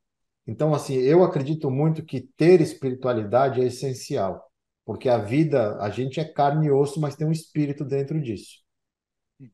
Me ajudou muito, entendeu? E te ajuda principalmente numa coisa que você falou que me tocou muito. Eu me sinto mal porque a pessoa não vai ter condições de pagar. Faça caridade, mas não se desvalorize por isso. Você tem um merecimento, você tem um valor. Fazer uma caridade é fazer um bem para o próximo. É você não precisa ser caridoso o tempo inteiro. Você tem o seu valor. Cobre o seu valor e faça caridade. Devolva de outra forma. Eu devolvo. O Lucas sabe do meu trabalho lá no Global, o quanto eu me sacrifico e faço com prazer. Mas eu também tenho o meu valor e eu cobro por ele. Entendeu? Então, ache esse balanço. Não se martirize por ah, é, ele não tem condições. Ele vai ter um médico que vai atender ele, ou você vai sentir naquele momento que para essa situação específica eu vou fazer uma caridade, ó, você fica tranquilo, você não precisa pagar nada. Entendeu? Eu ajudei uma moça essa, última semana, uma mãe solteira que o marido abandonou, não paga pensão, ela mora e cria dois filhos e trabalha de casa. E ela estava precisando investir o dinheiro e tudo mais, e ela queria fazer a consultoria e não podia pagar. Eu falei, eu vou te ajudar. Alguma coisa me deu dentro da cabeça e falou, ajuda essa moça. Eu fiz a consultoria de graça para ela, falei, eu vou te pagar meu curso esgotou em três dias o carrinho. É. Deus devolve. Devolve. Entendeu? É. Fantástico. Né? Fantástico, cara. Sensacional. Tem, uma, tem um, um, trecho que eu acho que é do próprio livro da. da esse que você falou, é O Homem Mais Rico da Babilônia. Ah. Uhum. É, posso estar enganado, tá? Eu, eu não recordo exatamente onde eu li. Mas ele, ele fala assim: existe alguma coisa mágica no ato de doar que faz isso voltar para você muito mais grandioso do que saiu. É, é, eu acho que faz tudo, faz todo sentido com o que você falou, né?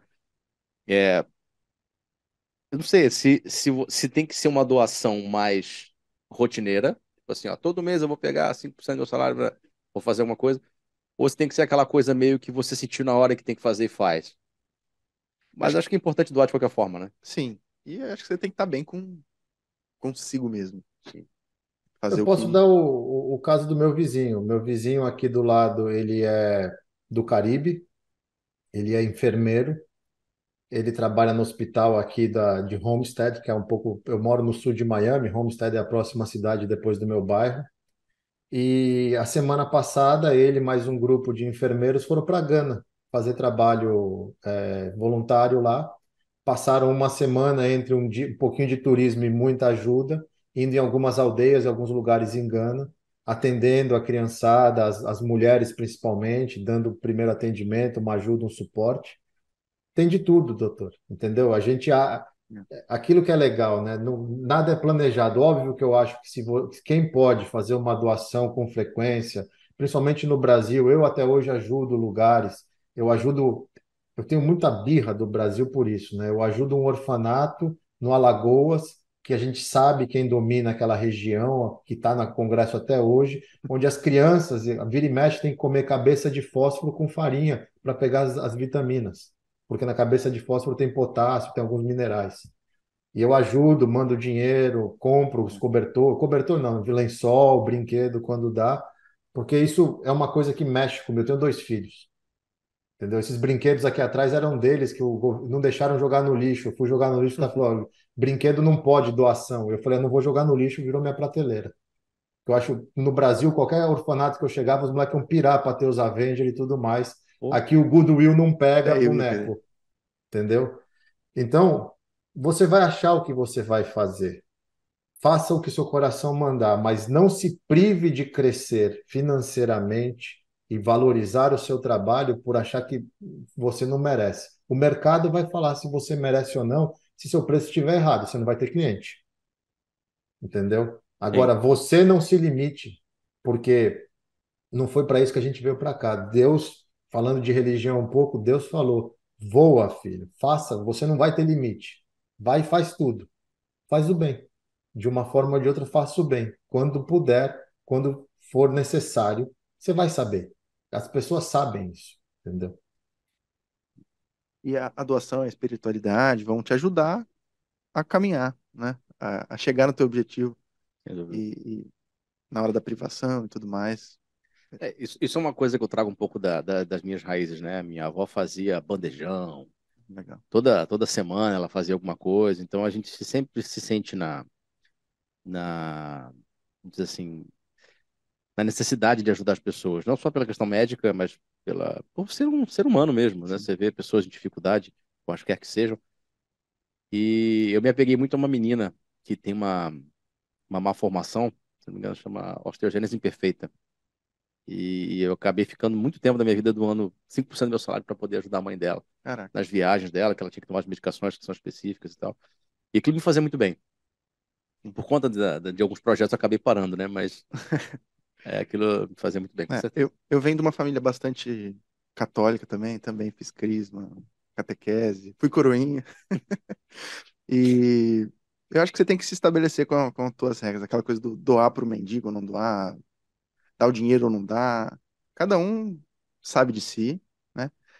Para mim, eu tenho uma, uma regrinha assim que é se me pedir comida, alimento, uma coisa assim, eu não nego. Eu, Sim. eu pago, ah, vamos ali, pago. A questão do dinheiro aí eu já comei assim, cada um pensa de um jeito e eu acho que tá tudo bem. Tem que ficar bem com você. É verdade. E fazendo o gancho dos livros aí, vou deixar mais para frente, mas já que falamos, é, vou pedir pro Fábio dar três dicas aí de, de livro para quem quer aprender mais sobre esse mundo. Dois dos que eu citaria já, já, já, já foram citados. Um, o que Sim, eu te dei, né? Da Os Segredos da Mente Milionária. É, o outro, O Homem Mais Rico da Babilônia. Incrível. E Pai Rico, Pai Pobre. Eu, eu, eu, eu, exato. Eu li quando eu estava na faculdade. Eu acho que para quem está começando, talvez seja um, a primeira, assim. É muito fácil de ler. E ele dá aquele estalo assim, muda a questão do, do ativo do passivo, de acumular os ativos e deixar os passivos de lado. Fantástico. Fábio, sugestões?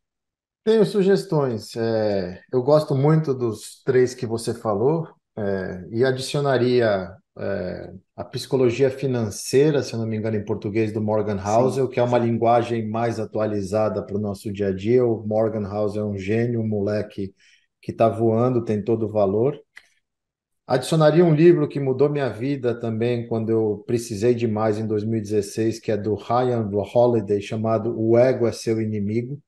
E tanto para parte de finanças, mas como na nossa profissão, na nossa vida, o ego é o nosso inimigo. Então, é, o, o Ryan fala muito sobre o estoicismo, uma, uma linha de pensamento que eu gosto muito. E ele mostra umas coisas que desde lá de Marco Aurélio, de Sêneca, de Epictetus, é, o, o, ego é o nosso inimigo e se a gente não dosar o ego, hum. seja com dinheiro, seja na profissão, seja nas relações interpessoais, a gente se sabota. E por último, para quem gosta de investir, para quem quer investir, quer saber ler um pouco sobre a mente para mim de um dos homens mais brilhantes que estão vivos hoje, e por curiosidade ele fica aqui do meu lado porque eu usei muito ele para pôr no curso, é o sócio do Warren Buffett, o braço direito dele, o Charlie Munger, que é o investidor completo. Tem em português, que uma editora chamada H1 traduziu, mas esse livro aqui é assim, esse cara com seus 98 anos de vida é um gênio. Ele é um cara que fez uma fortuna enorme, é o braço direito do Buffett, mas ao mesmo tempo foi um baita pai, passou vários desafios na vida é sempre do lado da família, valores que eu admiro numa pessoa, entendeu? Sim, Porque também tem essa coisa do, do- da parte das finanças, no mercado financeiro ou no dinheiro. Você convive com muita gente que tem muito dinheiro e no final só tem dinheiro. E eu acho isso a coisa mais triste que tem. Exato. É, e, e- e o exemplo arrasta, né? Esses dois aí, o do Warren Buffett e o Charles, ambos pensam no longo prazo, com 90 e tantos anos, né? Eles não, não querem ser imediatistas. Continuam pensando no longo Continuam prazo. não sendo imediatistas. É, continuam não sendo imediatistas. Sim, sim. Então, devemos. Eu vi o, o, o documentário da vida dele. Eu fiquei impressionado. Tem umas coisas que ele faz que. Aonde passa esse?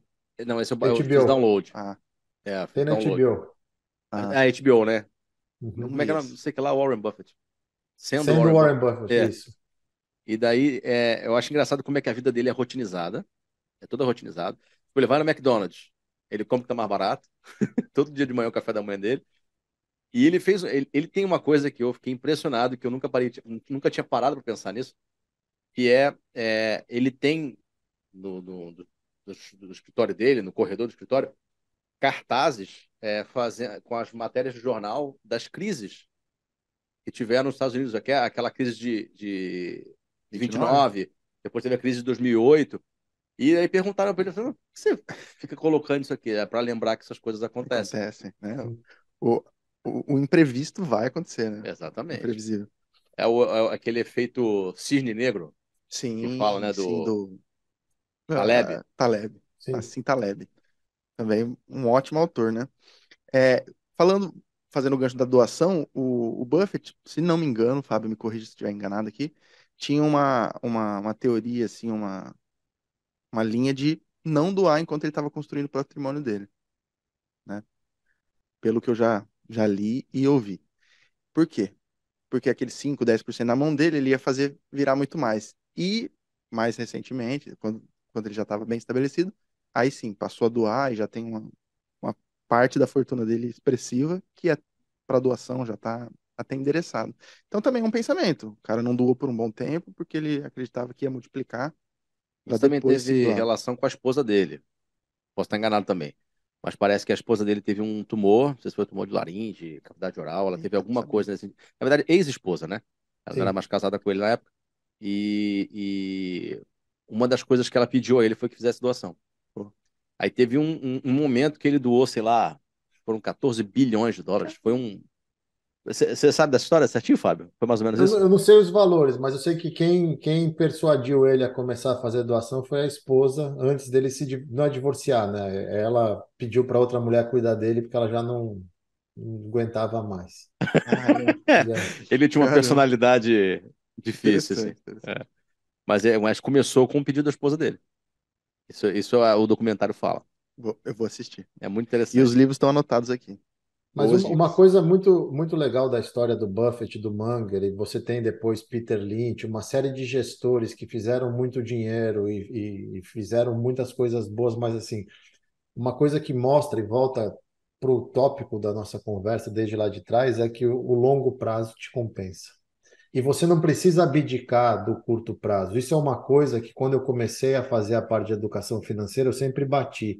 Porque eu via muita gente vindo na internet. Não, você tem que, em vez de você ir com a sua mulher no restaurante japonês, compra ações e um dia os dividendos dessas ações vão te pagar o japa. Não, você tem que viver a vida.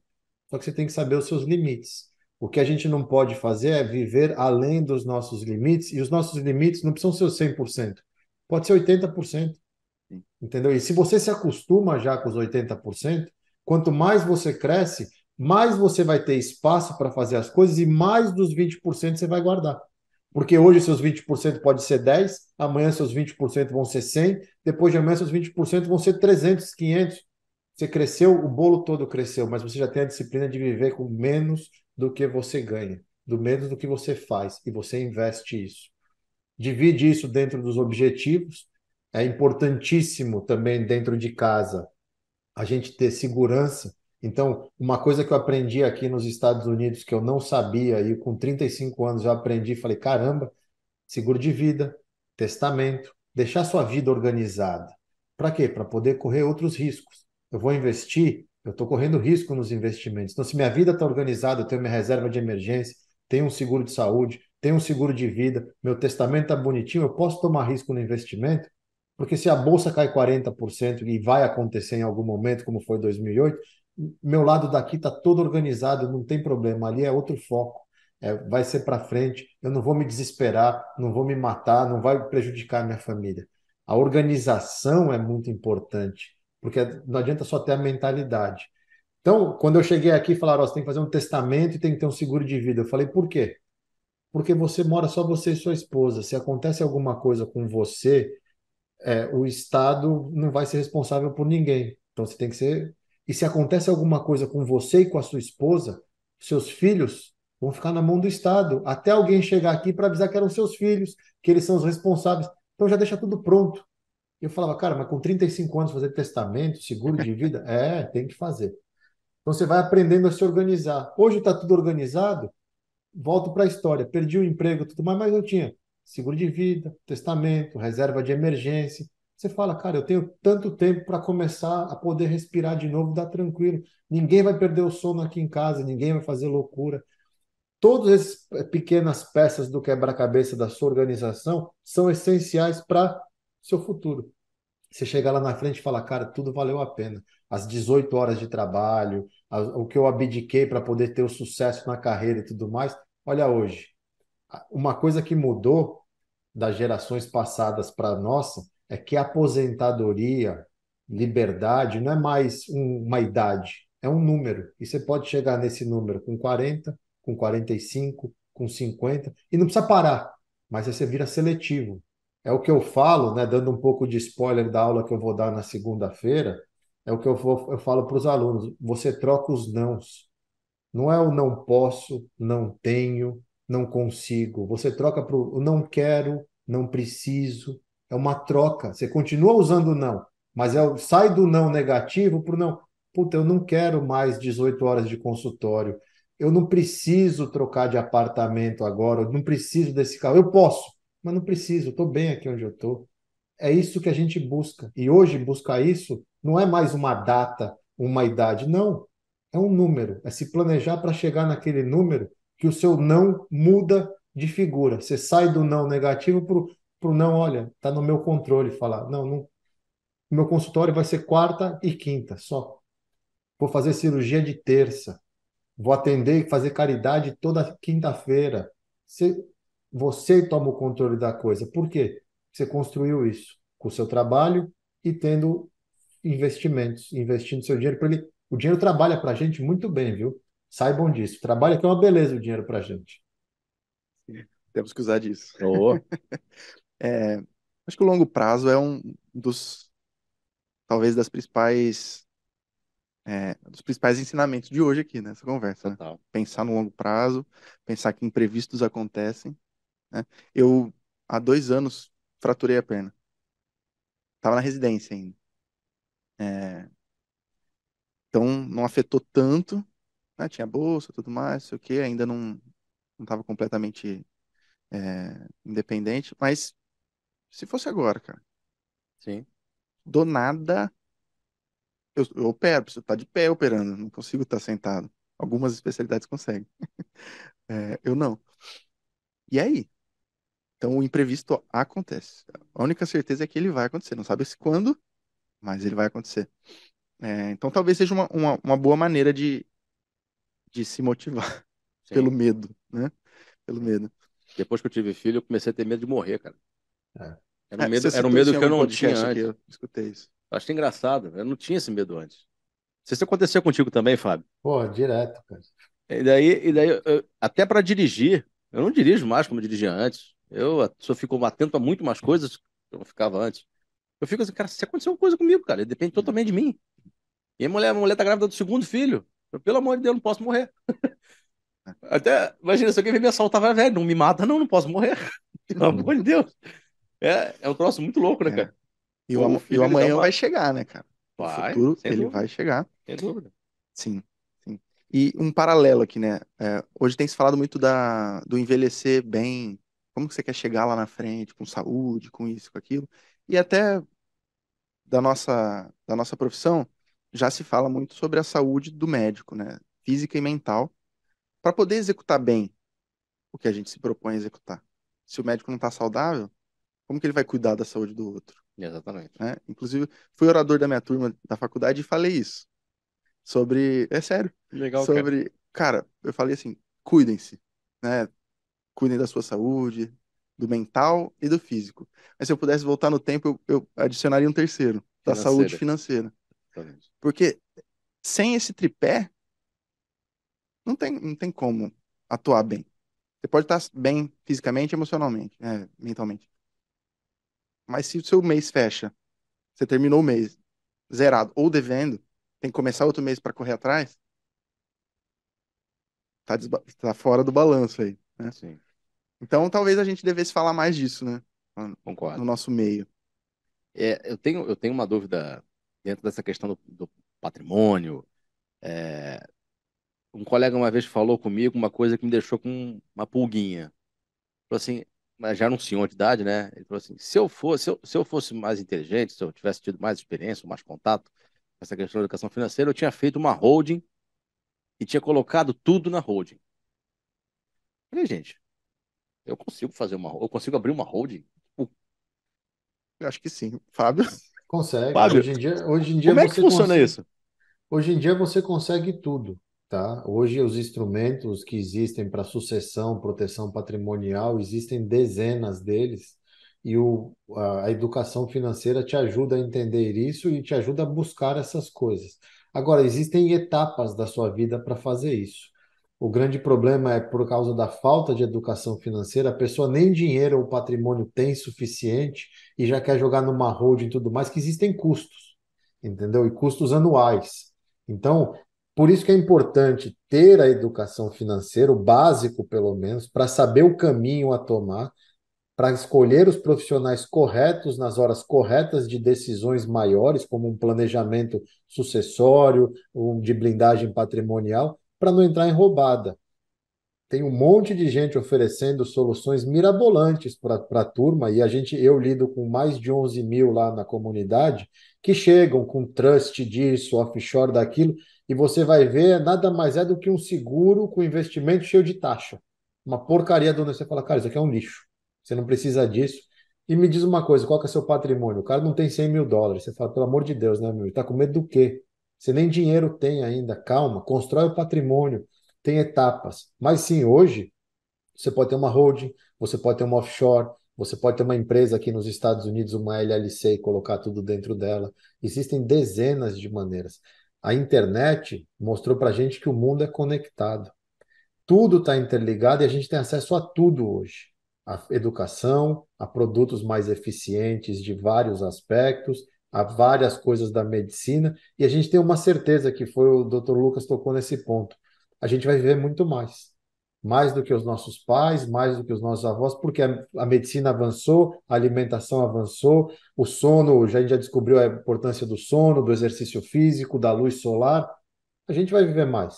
Para viver bem, a gente tem que se preparar hoje, porque a gente vai durar mais na Terra. E o governo nem tem dinheiro para ficar sustentando a gente. As previdências são todas no mundo inteiro quebradas. Aqui nos Estados Unidos elas são privadas, inclusive o governo te dá outros tipos de incentivo para fazer. Então a gente precisa se preparar. E se Deus quiser, eu espero que todos tenham que se preparar para ter uma holding lá na frente, para ter uma offshore, para ter uma estrutura eficiente fiscal e tributária para deixar de sucessão para os filhos. Mas sim, doutor, tudo é possível hoje em dia e não precisa ser milionário. Mas eu recomendo já ter algum patrimônio, porque existem custos, e esses custos não podem chegar a ser 1% do seu patrimônio, porque senão vai ser totalmente ineficiente, entendeu? É, Isso é interessante. é, aí tem um rebuscamento da coisa, né? Eficiência e tudo mais. Eu não entendo nada disso aí, velho. É. Nossa senhora. Então, vamos botar em coisas mais palpáveis aqui, né? An- antes disso, antes disso, fazendo um, um gancho com o que o Fábio falou, sobre o nosso acesso à informação, né? Hoje, a gente tem acesso a, a muita informação e consome mal, mas temos o acesso. E É. a procedência também, É. algumas são questionáveis, né? Sim, sim. Mas dentro de casa, né, da, da minha experiência. Meu pai, né, tem o early adopter e eu acho que meu pai era o late adopter das tecnologias. É, eu lembro de ser adolescente e ele se negar a usar cartão de crédito e, e não confiar em nenhum tipo de, de, de instrumento, né, de ferramenta financeira, Muito provavelmente pelo que ele viveu lá atrás, né? Daquela bagunça que foi o Brasil. E até outro dia tinha um celular tijolão, que nem vendia mais. Aí ele mudou para o smartphone porque não tinha mais do outro. E ele já tá aqui no, tá no celular, tá vendo sobre essas coisas. É, minha mãe esses dias veio me perguntar sobre investimentos e tudo mais, que ela sabe que eu gosto. Então, cara, fazendo um paralelo. Hoje você sabe o que você come. Você tem acesso às informações. Ah, aqui tem gordura, tem isso, tem aquilo. É bom, é ruim. Os instrumentos e ferramentas financeiras. O que que a gente sabe? É, você, por exemplo. Quase nada. Sim, eu dei uma, eu dei uma lidinha em algumas coisas para tirar dúvida, aprender o que é renda fixa, renda variável. Sim, mas é por isso que a gente tem que se informar. Mas assim, você pergunta na hora coisa que profunda, tiver no cardápio, a gente sabe, ah, isso aqui vai me levar para lá, isso, aqui, isso é furado. Não, e, às vezes eu, abri o aplicativo, só de curiosidade poder, né? Tá lá, Fundo Trust Investback. É, sempre tem um. Eu falei, gente, os nomes lindos, Uma palavra eu, linda. É. Eu não faço a menor ideia do que isso significa. Aí eu vi lá taxa disso, taxa daquilo. Eu falei, gente, eu não sei se vale a pena deixar aqui. E eu não tinha ninguém para consultar, né, cara? Então. É, é difícil. Mas, mas indo então para uma parte mais prática, quer, quer falar alguma coisa, Fábio? Não, não, pode não? falar, pode falar. É, porque estamos falando de ideias e conceitos e tal, mas quem está ouvindo ali, né? Sim. Tá, mas e aí, o que, que eu faço? Né? Então, uma dúvida minha que, que eu tinha, né? já não tenho mais, mas vou falar para o Fábio falar a respeito, que tem no curso do Bruno e tal. É, não sei nada sobre finanças, mas quero acertar minha vida aqui. Vamos supor que eu não tenho dívidas. Médico recém-formado, comecei, não tenho dívidas, vou começar a ganhar dinheiro. Quanto do que eu ganho eu devo guardar? Quanto do que eu ganho tá ok eu gastar com, com serviços básicos? Será que eu preciso guardar alguma coisa para minha formação, para educação? Queria que você desse uma pincelada nisso aí, Fábio, por favor. Não, eu acho que sim. Eu acho que é aquilo, eu parto do princípio que a gente tem que colocar necessidades básicas em primeiro lugar, mas as nossas necessidades básicas, elas não podem passar de 50% do nosso salário. Então, tem que ser honesto, entendeu? Estou começando minha vida, estou trabalhando em São Paulo, vamos supor, fiz a residência, estou morando em São Paulo, trabalho no HC ali perto da Paulista, não sei o quê. Meu, ganho 5 mil, estou chutando um valor. Não dá para eu morar no Jardins, entendeu? Faz parte. A, a vida é uma construção. O problema é que a gente não tá com, a gente não respeita as etapas. Então, se eu preciso morar em São Paulo para trabalhar, eu tenho que usar. O meu aluguel não pode chegar a ser 40% do meu salário, porque tem que sobrar.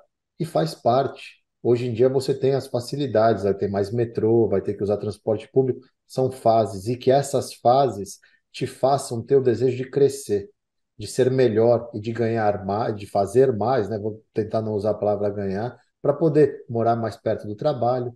O próprio exemplo do doutor Adolfo falou ele vai andando, mas ele morava na Baixada, se sacrificou um monte. A gente tem o exemplo, do, todo mundo hoje admira muito, escuta a história do Flávio Augusto, que fez lá o Wise, fez o Orlando. O cara pegava o ônibus lotado aí no Rio. Eu não sou do Rio, minha mãe é carioca, mas eu não sou do Rio, eu não fui muito para o Rio.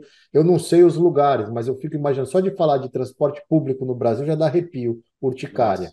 Tá mas foram sacrifícios, e aquilo tem que ser, servir de combustão para você fazer mais, querer trabalhar mais, ganhar mais, para poder ir chegando cada vez melhor. O que não dá é a gente achar, e eu tenho um exemplo disso na família, que não, eu, sempre morei no Itaim, eu tenho que morar no Itaim. Não, você não tem condições de morar no Itaim hoje. Sinto muito. Você tem que adaptar a realidade. Por quê? Porque você pode até ter o salário suficiente para pagar o seu aluguel no Itaim. Só que você só vai conseguir fazer isso. Aí você quer sair do trabalho e ficar só dentro de casa, porque você não pode fazer mais nada e comer, você vai ter que comer sanduba e, e, e ar de vez em quando, porque a conta não fecha. Então, não tem uma regra, mas assim, você tem que sobrar, ou o seu boleto dos investimentos tem que estar no meio, nem que sejam 100 reais. Cria o hábito. Criar o hábito é muito importante. No começo as pessoas falam, ai, mas eu não consigo guardar nada. Vamos ver se você não consegue guardar nada. Quanto você gasta de coisas de supérfluo? Você vai ver lá, tem 25% do salário, 20% do salário é supérfluo. Ah, mas eu não posso me permitir. Não, você pode. Faz o seguinte: 10 viram um boleto e vamos ver o que dá para melhorar.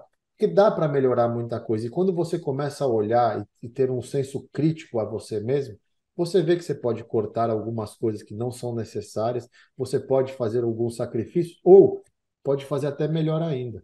Essa ferramenta que nós estamos nos comunicando é uma máquina de dinheiro. Hoje eu vivo da internet. Você pode fazer o que falam do trabalho depois do trabalho. Pagam, se eu não me engano, 200 reais ou cento e poucos reais por vídeo legendado. Você pode legendar vídeo. Você pode fazer uma arte. Você pode fazer tal coisa. Trabalho não falta tem que querer. O que a gente não pode é se privar de ter o orgulho de, não, isso não é para mim, eu não posso, eu tenho que morar perto do trabalho. Não, você tem que se adaptar à sua realidade. O seu, seu salário é um, ele tem que, tem que dar para tudo e possivelmente tem que dar para você investir ou que invista em conhecimento enquanto você não consegue investir seu dinheiro pensando no futuro, para você começar a fazer mais dinheiro mais rápido do que a média. E é a maneira de você evoluir. O problema é que a gente mal começa a ganhar, porque isso é cultural no Brasil, a gente já quer dar, aumentar o nosso nível de vida, aumentar, que às vezes nem é necessário. E é aí que está a importância do hábito, porque se você já está fazendo as coisas desde o começo, você cresce com esse hábito e fica muito mais fácil. Esse exercício de autoavaliação acho que é fundamental, ver onde você está, que momento da vida, que etapa você está da construção do teu patrimônio também. É, acordar para a realidade, né, cara? Sim, sim. O Thiago Negro, ele, ele, ele fala uma coisa, foi algum vídeo que eu vi, um corte, eu não lembro agora, mas é, ele fala assim, o investimento, ele não, ele não te deixa milionário. Ele acelera o seu enriquecimento. Isso. O que vai te deixar rico é ganhar dinheiro. Sim. Então você precisa descobrir mais formas de ganhar dinheiro. E posso estar enganado, mas é empreendendo. Sim. Você tem que empreender. Sim. Você pode até, tipo, otimizar alguma coisa dentro do que você trabalha. Ah, posso fazer um curso que vai me dar um know-how aqui e acolá. Mas você tem que descobrir estratégias de empreendimento para poder ganhar um extra. Estou errado, Fábio? Tem, tem esse ponto, mas você também pode fazer dentro da sua profissão renda extra. No caso de vocês, a história de plantão, pegar um dia e falar, meu, vou dar mais plantão agora e com o dinheiro do plantão vou fazer tal coisa para melhorar, ou até educar, ensinar, pegar lá, você é muito bom em alguma coisa, fazer, dar aula para residência, dar aula para quem está na faculdade, aula particular, buscar coisas que você possa usar o seu expertise para fazer uma renda extra. Mas sim, o princípio é, o investimento não é o investimento que vai te enriquecer. O investimento ele vai te ajudar a preservar e multiplicar o patrimônio. Agora, se não tiver um, alguma coisa pingando lá e ajudando o bolo a crescer, não faz, não vai fazer sentido nenhum. O Buffett faz isso desde que nasceu. Você viu o documentário, os, os centavos que ele ganhava entregando o jornal, ele guardava. Aí ganhou o primeiro dólar, aí começou a comprar ação, ele nunca parou de trabalhar. As pessoas ficam com aquela ligeira impressão, ah, tá vendo? Investiu e tá Não, ele continuou trabalhando, investindo o dinheiro que ele ganha, eh, fazia no trabalho, e o trabalho dele, é depois de um tempo, foi ser investidor. Mas na faculdade ele dava aula particular, ele ajudava os caras e cobrava ele ajudava, ele era assistente do professor, do Benjamin Graham. Então tem toda uma construção do trabalho depois do trabalho. Foi o que eu fiz para poder hoje estar aqui. Eu trabalhava num banco, ganhava muito bem, mas fui ser suporte do Bruno Perini para entender como que era isso, responder pergunta, ir melhorando e moldando. Depois eu fui para uma outra empresa de educação financeira que era mais para a parte de trading, e era o banco, era um, era o outro, aí pô, tem que largar o banco, vem para a Avenue, é o trabalho depois do trabalho. Não tem vergonha nenhuma. A gente no Brasil, a gente pensa muito no que os outros vão pensar da gente. E trabalhar, ninguém tem que ter vergonha de trabalhar, por qualquer trabalho que seja. Entendeu? Você está buscando um objetivo. O que você não pode é ficar refém daquilo. Você não vai se sacrificar sem uma causa. Ou você vai se sacrificar por uma necessidade, ou você vai se sacrificar porque você quer sair da sua situação.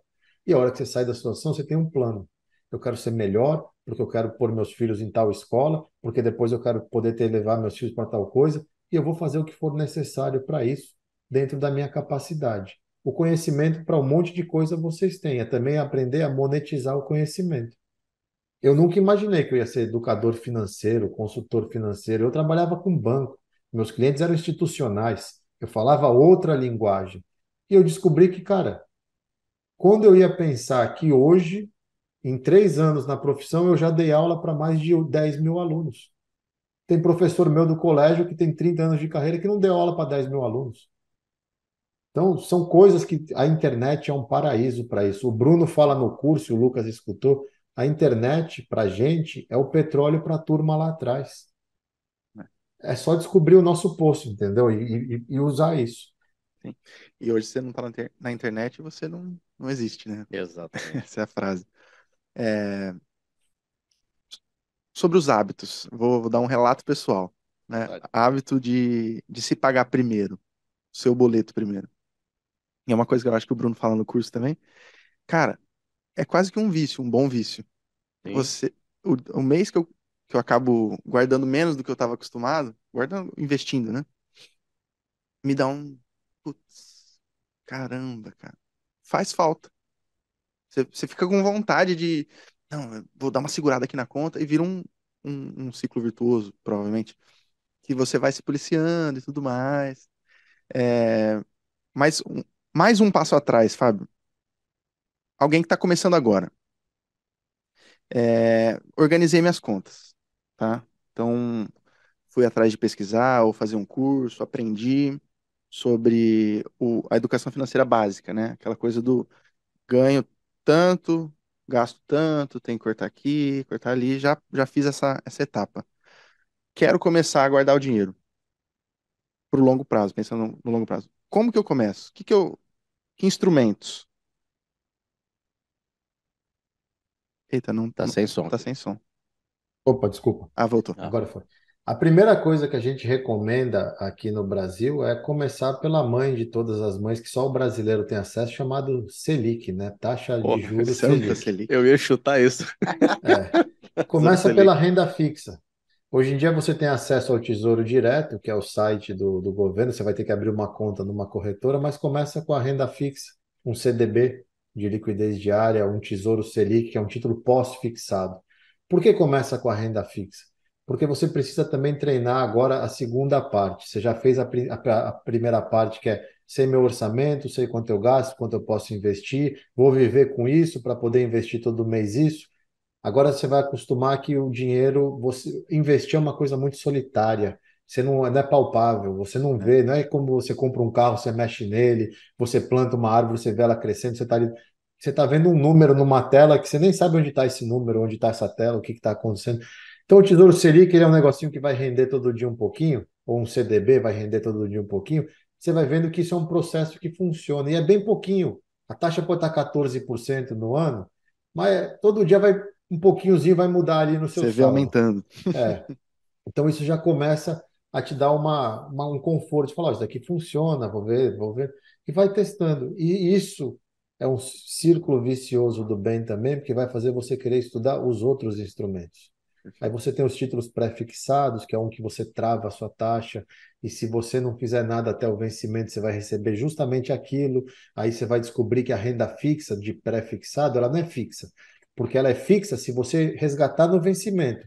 Mas durante a vida do título, a taxa vai oscilar, que nem nós estamos vendo agora no Brasil. A gente está fazendo esse bate-papo no último dia de junho de 2023. O barulho no país é ter que cortar juros, a Selic está alta. Então, imagina, a taxa de juros vai cair. Quem já está com a taxa travada vai ter oportunidade de, no meio do caminho, com essa taxa caindo, de repente rentabilizar aquele, aquele título muito mais, vendendo ele antes do vencimento, porque tem todo um mecanismo, que é uma coisa que você estuda com o tempo, chama marcação a mercado, que é quanto vale meu título hoje, dado que a taxa de juros mexeu.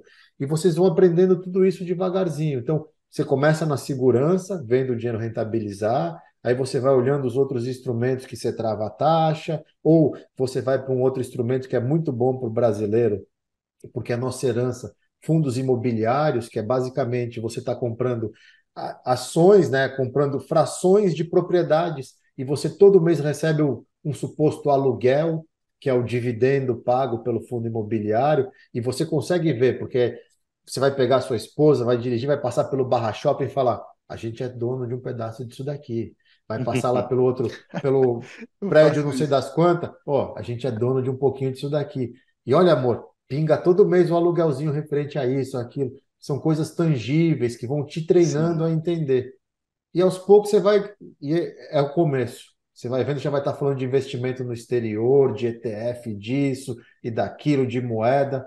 O primeiro passo é começar com uma coisa segura, que vai rentabilizando devagar, que você vai entendendo e que vai te dando vontade de aprofundar o conhecimento. Esse é o Legal. primeiro passo. Legal.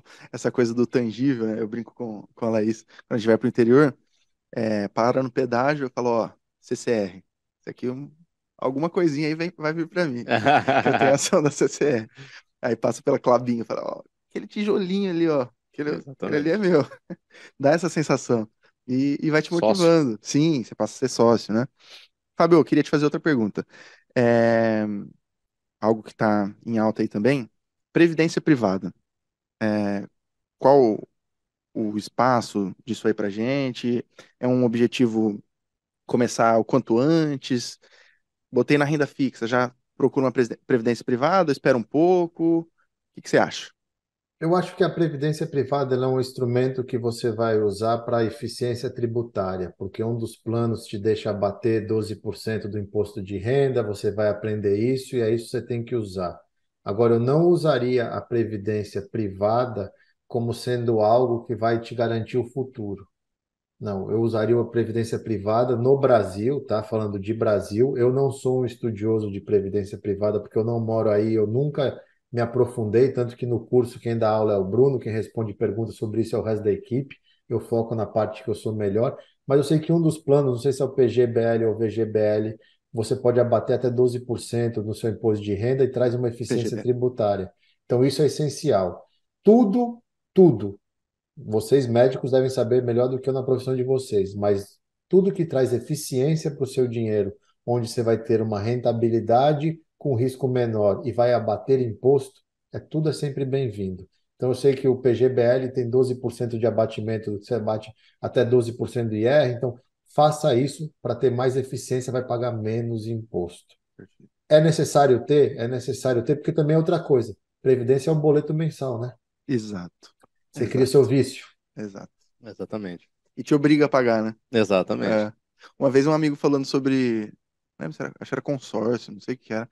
Eu falei, mas por que que você faz? Ele falou, cara, porque me obriga a pagar. Vem o boleto lá. Se Eu ia se isso se eu dependesse de mim para guardar, não guardava. Eu comecei o consórcio por causa disso, Ah, aí. da Demicon.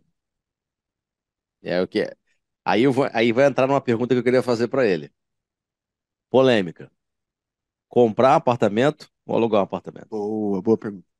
Cara, eu, eu vou voltar para o princípio da família. Isso depende. É óbvio que eu não quero que você assuma uma dívida que você não pode honrar. Então, é óbvio que se você falar para mim que você quer comprar um apartamento no Leblon de 5 milhões de reais, vai pagar 14 e seu salário é 16, eu vou falar, você tá louco, você não vai fazer isso. Ainda mais agora com 14 de juros. Mas eu tiro o investimento em imóveis do lado financeiro e levo para o lado humano. Te dou um exemplo na minha casa. A minha esposa perdeu o pai cedo, ela perdeu o pai quando ela tinha 14 anos. A mãe virou a chefe da família, era que trabalhava, ela tem três irmãos e a família herdou várias propriedades. Então ela é uma pessoa, a minha esposa, que ela tem grande dificuldade de não ter a casa dela. Desde que a gente mudou para os Estados Unidos, como a gente é um pouco nômade, eu não comprei uma casa, não tinha condições e por enquanto não achei o lugar que eu quero passar o resto da minha vida. A gente está próximo disso. Talvez não seja Miami. E a primeira coisa que eu vou fazer a hora que a gente achar esse lugar é dar uma casa para minha esposa, porque para a vida dela é essencial ter uma casa. Dentro das condições que a gente tiver para poder comprar essa casa, mas casa é um bem que faz bem, se faz bem para o casal, eu não sou a, a contra, não, não assumo essa dívida, é um absurdo, não. É para a paz de espírito da família e para a construção dela. Então, nesse aspecto, se cabe no seu orçamento, faça, porque é, é outro, são outros valores, entendeu? Eu abro mão de outras coisas, mas eu tenho prioridade hoje, me perguntar, é a partir do momento que a gente decidir onde a gente vai ficar, é comprar uma casa e falar para minha esposa, ó, tá aqui a nossa casa, ela é sua, faz o que você achar que tem que fazer, porque eu sei a importância que tem na vida dela isso. Então, nesse aspecto, tem que ver esse lado humano também. Óbvio. Né? É, óbvio que se ela virar para mim que é uma mansão em Beverly Hills, eu vou falar, so sorry, não, não, não é isso que eu estou falando. Mas eu, eu não levo para o lado do dinheiro isso. Se cabe na conta, eu faria pela paz que eu sei que vai trazer para ela, pelo bem-estar. mãe dos meus filhos. Você está indo para o segundo, você sabe muito bem como também muda isso no Sim. casamento, a hora que você começa a ter os, os filhos ali. Mas tem que saber fazer conta. Eu acho que tudo é questão de matemática, mas a decisão, para mim, é muito mais pessoal em termos de importância para a estrutura familiar do que financeira. Fantástico. É aquela. Eu posso estar. Não sei se o termo correto é esse, mas é, é, uma, é tipo uma sensação de pertencimento. O ter, ter a casa? É, é você ter um Sim. imóvel seu, se eu pertenço a esse lugar, isso aqui é meu, Sim. e eu faço o que eu quiser aqui dentro. É, eu acho que, que é isso que permeia o pensamento da maioria das pessoas que quer ter um imóvel. Isso, para minha esposa, é muito importante também. É. Ela quer uma casa, ela quer um apartamento. Ela, ela, o sonho dela, na verdade, é uma casa de vila. Né? Falei, uma casa de vila em Copacabana, você tá de sacanagem comigo. Mas tudo bem. Pior que nós achamos uma em Botafogo, que é muito boa. Mas é, Copacabana é muito escasso. É só é. apartamento, né? Prédio, prédio, prédio. E quando você acha, normalmente são grandes, mas são muito antigas e muito caras. Então, é um, é, é um, é um pouco difícil. Mas eu concordo, apesar de eu não entender muito de investimento, eu concordo absolutamente com o que você falou, Fábio. é, dentro o intangível aí, né? Não dá para só responder com conta essa não. pergunta. Tem, tem coisas que não dá para fazer não conta dá. e a gente tem que saber separar. Porque se precisar, é aquilo. Eu tenho certeza que o doutor, se precisar, vai trabalhar mais para poder pagar a casa, para dar esse conforto para a esposa, porque ela é mãe dos seus filhos, como eu faria aqui na minha casa e farei se necessário, a hora que chegar. A, hora... a gente só precisa achar o lugar. Porque a gente morou em Connecticut, quando eu trabalhava em Nova York, viemos para Miami por causa do emprego e ficamos aqui mais um ano agora por causa dos meninos, que também entra naquele paradoxo do pô, vai mudar de novo, eles já estão fazendo amigos e tudo mais, mas a gente não se sente pertencidos aqui. Não é o lugar que eu gostaria de passar o resto da minha vida. Posso mudar isso no meio do caminho? Talvez, mas por enquanto eu acho que a gente tem que buscar um outro lugar. A hora que a gente achar esse lugar, eu farei o possível, porque é isso que você falou, doutor. É importante para ela. Sim. E eu sei o quanto é importante para ela. Ela já está sacrificando já há 10 anos morando de aluguel, não que a gente more mal, muito pelo contrário, nunca moramos mal, né? né?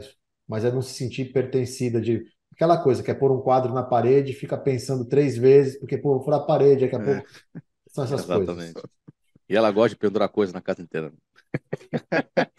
Só muda o endereço, viu? Só muda o endereço. É bem isso mesmo. É bem isso mesmo. Assim que a gente mudou, é, ela, a primeira coisa que ela falou, não, vou botar o quadro aqui, ali, ali, ali. Eu falei, cara, quero deixar com a nossa cara. Cabe isso tudo de, na parede? Eu falei, bom, é outra coisa, né? O apartamento é nosso. É. Então você sempre fica naquela. Cuidado para não furar demais, né? Imagina. Sim. É duro. É isso mesmo. Hum... Fazer um exercício aqui. Quanto que tá o plantão aqui de cirurgia geral no Rio? Acho que 12 horas está 1.200 reais, 1.300 reais. São Paulo paga um pouco melhor que Rio. É, um pouquinho mais, é por aí também. E, e clínico por aí também, não? É a mesma coisa, né? CTI, tá, tá, tá, tudo nessa faixa. Cara, logo que eu, que eu me formei, né, fiquei pensando muito nisso, Selic subindo e tudo mais. Então hoje aí a, a Selic vai estar tá rendendo aí 13,75, né? Você vai investir, vai pagar imposto, vai ficar com uns 11 ali, Fábio? Mais ou menos por aí? Uhum. Beleza pense que uma vez por mês você vai dar um plantão, não é para você. Sim. É pro seu eu do futuro. Né? Então você guarda o seu 1.200 ali. Uns 12 meses, né? Vezes 12.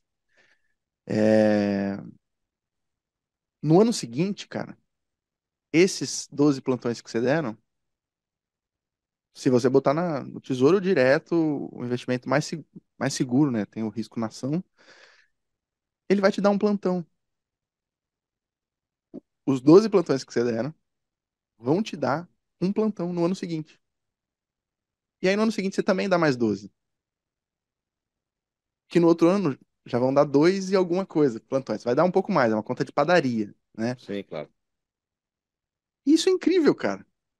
Eu às vezes falo com, com, com a minha namorada sobre isso e ela, eu acho que ela nem entende o tanto que eu fico assim. O quão incrível que é isso. É o dinheiro trabalhando para você. Não, eu tenho um caso aqui real. Eu tenho um médico, um cara bem sucedido, um patrimônio de quase 5 milhões de reais. e um cara que caiu na mão dos assessores errados. Então ele tinha uma carteira, tem uma carteira de quase 5 milhões de reais e estava perdendo 8% na carteira dele, porque tinha um monte de produto que o assessor queria vender para ganhar comissão e que não tinha nada a ver nem com o perfil do médico e nem necessidade. E você tem que zerar essas coisas na dor, porque você está perdendo dinheiro. E perder é, dói para qualquer coisa. Quando é dinheiro, dói triplicado. E eu só fiz esse exercício com ele. Eu montei uma planilha, perguntei da rotina dele, né? Como é a sua rotina? Ah, acorda de madrugada, vou lá. Eu falei, quanto você faz por mês? Ele falou, faço X. Falei, eu, se a gente limpar tudo agora, você vai ficar com um pouco mais de 4 milhões e meio de reais líquido. Tá na mão. Isso daí te dá hoje, hoje, 45 mil reais de salário por mês.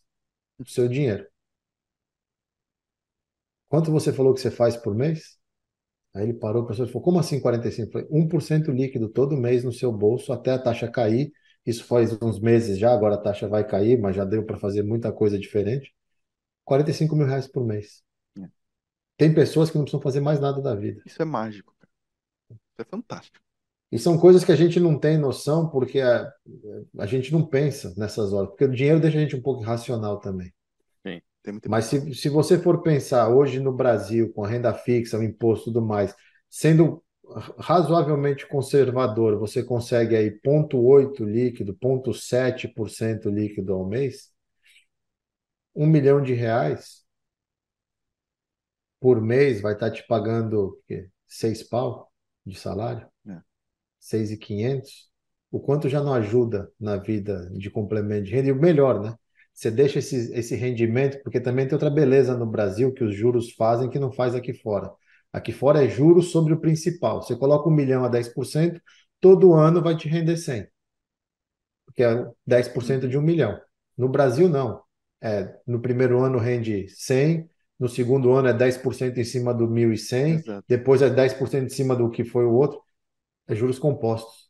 Então você já ainda está adicionando quando você deixa um milhão investido, e eu gosto de falar um milhão porque tem que ser um número alto para a pessoa entender.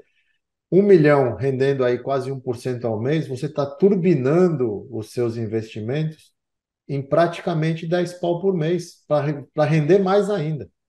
E é uma multiplicação que a, o gráfico ele não fica uma reta, ele faz assim, zoom. Ele vem numa curvatura e explode, porque é o fator exponencial que, com o tempo, que te ajuda muito. Então, tendo essa consciência e visualizando essas coisas, tem gente que fala assim: peraí, se eu tenho 2 milhões de reais, então você está me falando que eu tenho 20 mil reais no bolso todo mês? É, 20 mil reais no bolso todo mês. E sem diminuir o principal. Sem diminuir o principal. Sensacional. Eu posso, eu quero te fazer uma pergunta, vai fugir um pouco do, do escopo da, da, da nossa conversa, mas é, é uma curiosidade que eu tenho. Se você não quiser responder, eu vou entender, tá, Fábio? Tá. Mas é, o que esperar da economia do Brasil para 2023, 2024? Compra dólar. Semana Compra passada eu dólar. comprei um pouquinho. É, eu saí do Brasil por causa desse pessoal que está no poder de novo. Eu saí em 2014, na primeira oportunidade que eu tive, eu prometi, eu pedi para minha mulher, falei, eu não quero meus filhos sendo criados, porque eu sabia que o Brasil ia cair na mão dessa turma. Infelizmente, vocês estão vendo hoje, quando a gente grava dia 30, o Foro de São Paulo está aí em Brasília. E o cara falando que família, pátria não tem nada a ver, que tem que ser, que tem que se orgulhar de ser chamado de comunista. Hoje eles cortaram o combustível porque vai subir impostos. Agora a Petrobras já vende gasolina mais barato do que ela im- importa para poder fechar a conta. Ninguém quer o bem do Brasil. Vão derrubar juros, vão tentar fazer as coisas, vai dar certo por seis meses. Depois vai explodir tudo de novo. Eu quero ser otimista com o Brasil, mas minha maneira de ser otimista com o Brasil é educar o máximo possível de pessoas para proteger o dinheiro delas. E protegendo como que é? Investindo fora, infelizmente. Esse dólar a 4,80, como ele fechou hoje, tá de graça. Infelizmente, no longo prazo, eu digo longo prazo para o Brasil, ao final do ano que vem, começo de 2025, isso vai ficar gravado, vocês podem me cobrar, vai estar lá, vai estar 6, 6,5, 7. O Brasil, infelizmente, não foi feito para dar certo enquanto tiver esse sistema político. É um sistema político errado. Vocês vivem, você, doutor, vive no Rio de Janeiro. O Rio de Janeiro é um grande exemplo disso. Dos últimos quatro governadores, todos presos. Esse prefeito que escapou da bala de não ser preso, não sei como, mas é um fanfarrão, o Dudu. Fanfarrão. A gente não tem um político que pensa em melhorar o país. Os que chegam lá para tentar são jantados pelo sistema. Ontem já tinha a primeira-dama na capa com a futura senadora que vai pegar o lugar do Moro, que nem caçado foi ainda, mas já é dado que vai ser. Então, assim, a gente é um país que a gente se esforça para dar errado, é uma pena, porque o brasileiro tem um potencial, uma resiliência e uma capacidade de ser melhor que é, é impressionante. Se o, se o brasileiro não tivesse os políticos que tem, o Brasil era dono do mundo, porque não existe um povo igual ao povo brasileiro. Eu vejo vários por aqui, eu estou há 10 anos fora. Eu vi a cara que meu nunca tinha passado frio na vida lá em Canérica, temperatura negativa, dando aula, dando show. Só que a gente, infelizmente, tem um sistema político que pre... e agora um judiciário que ajuda nisso. A economia não vai se ajudar. Não vamos ter China crescendo e comprando tudo que podia. A gente tem um mundo com inflação mais alta, um mundo com juros mais altos, que vai sofrer como está sofrendo. A Europa está em recessão, os Estados Unidos estão tá com esse. A bolsa sobe, mas a economia aqui não está fácil. Inflação, juros altos, moradia cara, a conta do americano só se endivida. Tem um trilhão de dívida de americano já esse ano em cartão de crédito. Essa bolha vai estourar em algum momento. E eu não estou falando da bolsa, dos ativos, porque aquilo tem vida própria. Eu estou falando da economia em si. A vida para o americano está dura. O Brasil se fez em 2003. Eu estava no mercado. 2003. Eu entrei em 98. Eu peguei o primeiro governo, o segundo governo. Era uma Ferrari sendo dirigida por um barbeiro. A gente podia ter dado outro pulo, outro salto de qualidade. O país era para estar igual à China em termos de crescimento, de desenvolvimento, e não. A gente é muito concentrado em Brasília. Para mim, Brasília é o maior erro que existe. O Brasil tinha que ter a capital aí onde vocês moram, no Rio de Janeiro, que é perto do povo, o povo que produz, São Paulo, Rio, é onde está a massa do Brasil. Todo mundo vem para trabalhar nesses lugares. Traz a capital para perto do povo para esses caras se sentirem intimidados. Eles ficam ilhados lá e fazem um monte de besteira. Vão fazer uma reforma tributária para inglês ver. Tinha que fazer uma reforma administrativa. A gente tem uma máquina ineficiente, por isso que a taxa de juros é alta. Um fiscal que não fecha. A gente vai ter já anunciar o déficit hoje maior do que o esperado. A conta não vai fechar. Enquanto isso, são 700 milhões para refinaria na, na Argentina, gasoduto, vai dar dinheiro para não sei aonde. Infelizmente, por isso que eu tento educar todo mundo. Façam o seu, protejam seu patrimônio, comprem dólar. Investir no, investir no exterior hoje é uma necessidade para preservar o poder de compra, porque nós somos consumidores globais. Todo mundo tem um telefone importado, um carro importado, o trigo é em dólar, o café é em dólar, tudo ao nosso redor permeia pelo dólar. Gasolina, o petróleo é em dólar, mas principalmente para proteger da insegurança que está virando o país. É, eu rezo para estar tá totalmente errado, alguém ver esse podcast daqui a seis meses e falar: esse cara é um, errou tudo e eu vou estar muito feliz de estar errado, mas a direção que a gente toma como país é muito preocupante. E é um sistema, porque não é só quem está no poder hoje, é quem permitiu que voltasse para o poder, o sistema todo é podre. Então eu falo para todo mundo: protejam o seu patrimônio, invistam fora, é totalmente legal. Aquilo que o Lucas falou no começo, a gente fica com a sensação, não, investir fora é legal, o dinheiro sai pelo Banco Central, ter uma conta numa corretora que te dê acesso ao mercado global é legal, você você declara no seu imposto de renda, você paga os impostos não tem nada ilegal. O que é ilegal e imoral é a maneira que as pessoas que lideram o país tocam isso daí. É uma pena. A gente falar em fim da fome em 2023, eu escuto esse discurso de, desde 89, pelas mesmas pessoas que até hoje nada fizeram. Então, assim, é meio que absurdo. E vão fazer o quê? Aumentar imposto, reclamar de um monte de coisa e vai ficar empurrando com a barriga enquanto financia essa turma que está aí. Estão aí em Brasília essa semana, fazendo todos esses discursos. Então, eu espero estar errado, mas eu não sou otimista. A gente vai ter um ano bom, porque vão cortar Selic, vão fazer aquela injeção, como todo o começo. Olha como foi 2003, olha como foi 2008, olha como foi 2012. Todo o começo é assim. O problema é o final e a herança que fica depois. Compra em dólar. E tem, e tem aquela coisa, né, do, do, cara que diz assim, ah, mas eu vivo em reais. Por que, que eu vou comprar dólar? Aí tem aquele exercício também, né? Você acorda, o despertador tocou no seu celular da Apple. né? Aí você não quer sair da cama, entra no Instagram, no Facebook, usa o WhatsApp. Nada disso é brasileiro até agora. Aí você vai pro banheiro, escova o dente com a pasta da Colgate, lava ali suas mãos, seu rosto com Johnson Johnson. E aí você vai tomar seu café, que provavelmente é um produto brasileiro, mas também é negociado em dólar.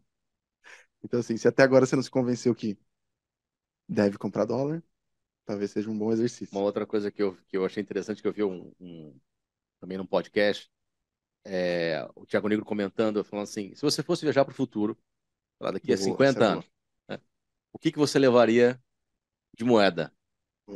Aí ele respondeu, dólar e ouro.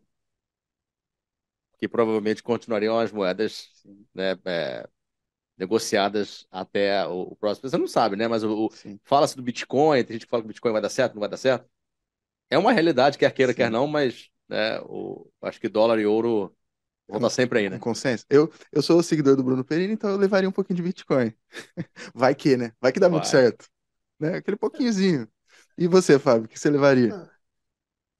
Eu não sou um fã do Bitcoin, então para não ser azarão, levaria um Bitcoin, mas assim, dólar com certeza. Não tem jeito, não tem jeito. Eu falo isso para todo mundo. Você chega em qualquer lugar do mundo com uma pacoteira de dólar na mão, você vai ser bem tratado.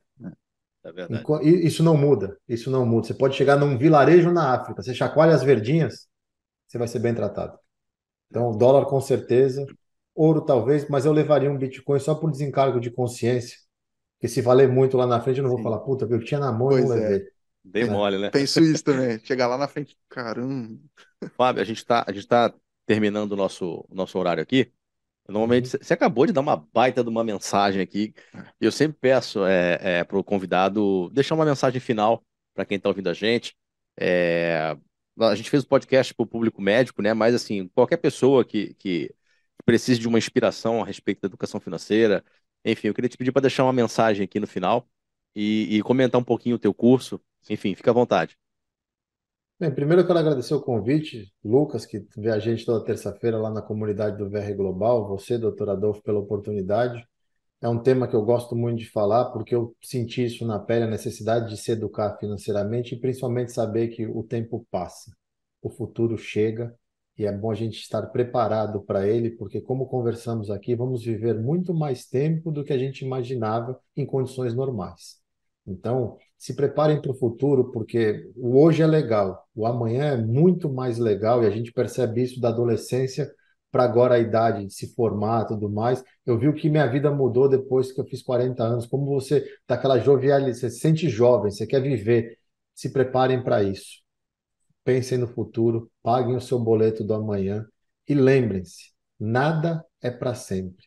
Situações ruins, situações boas, tudo passa. O futuro chega, então se prepare para ele. Fantástico, fantástico.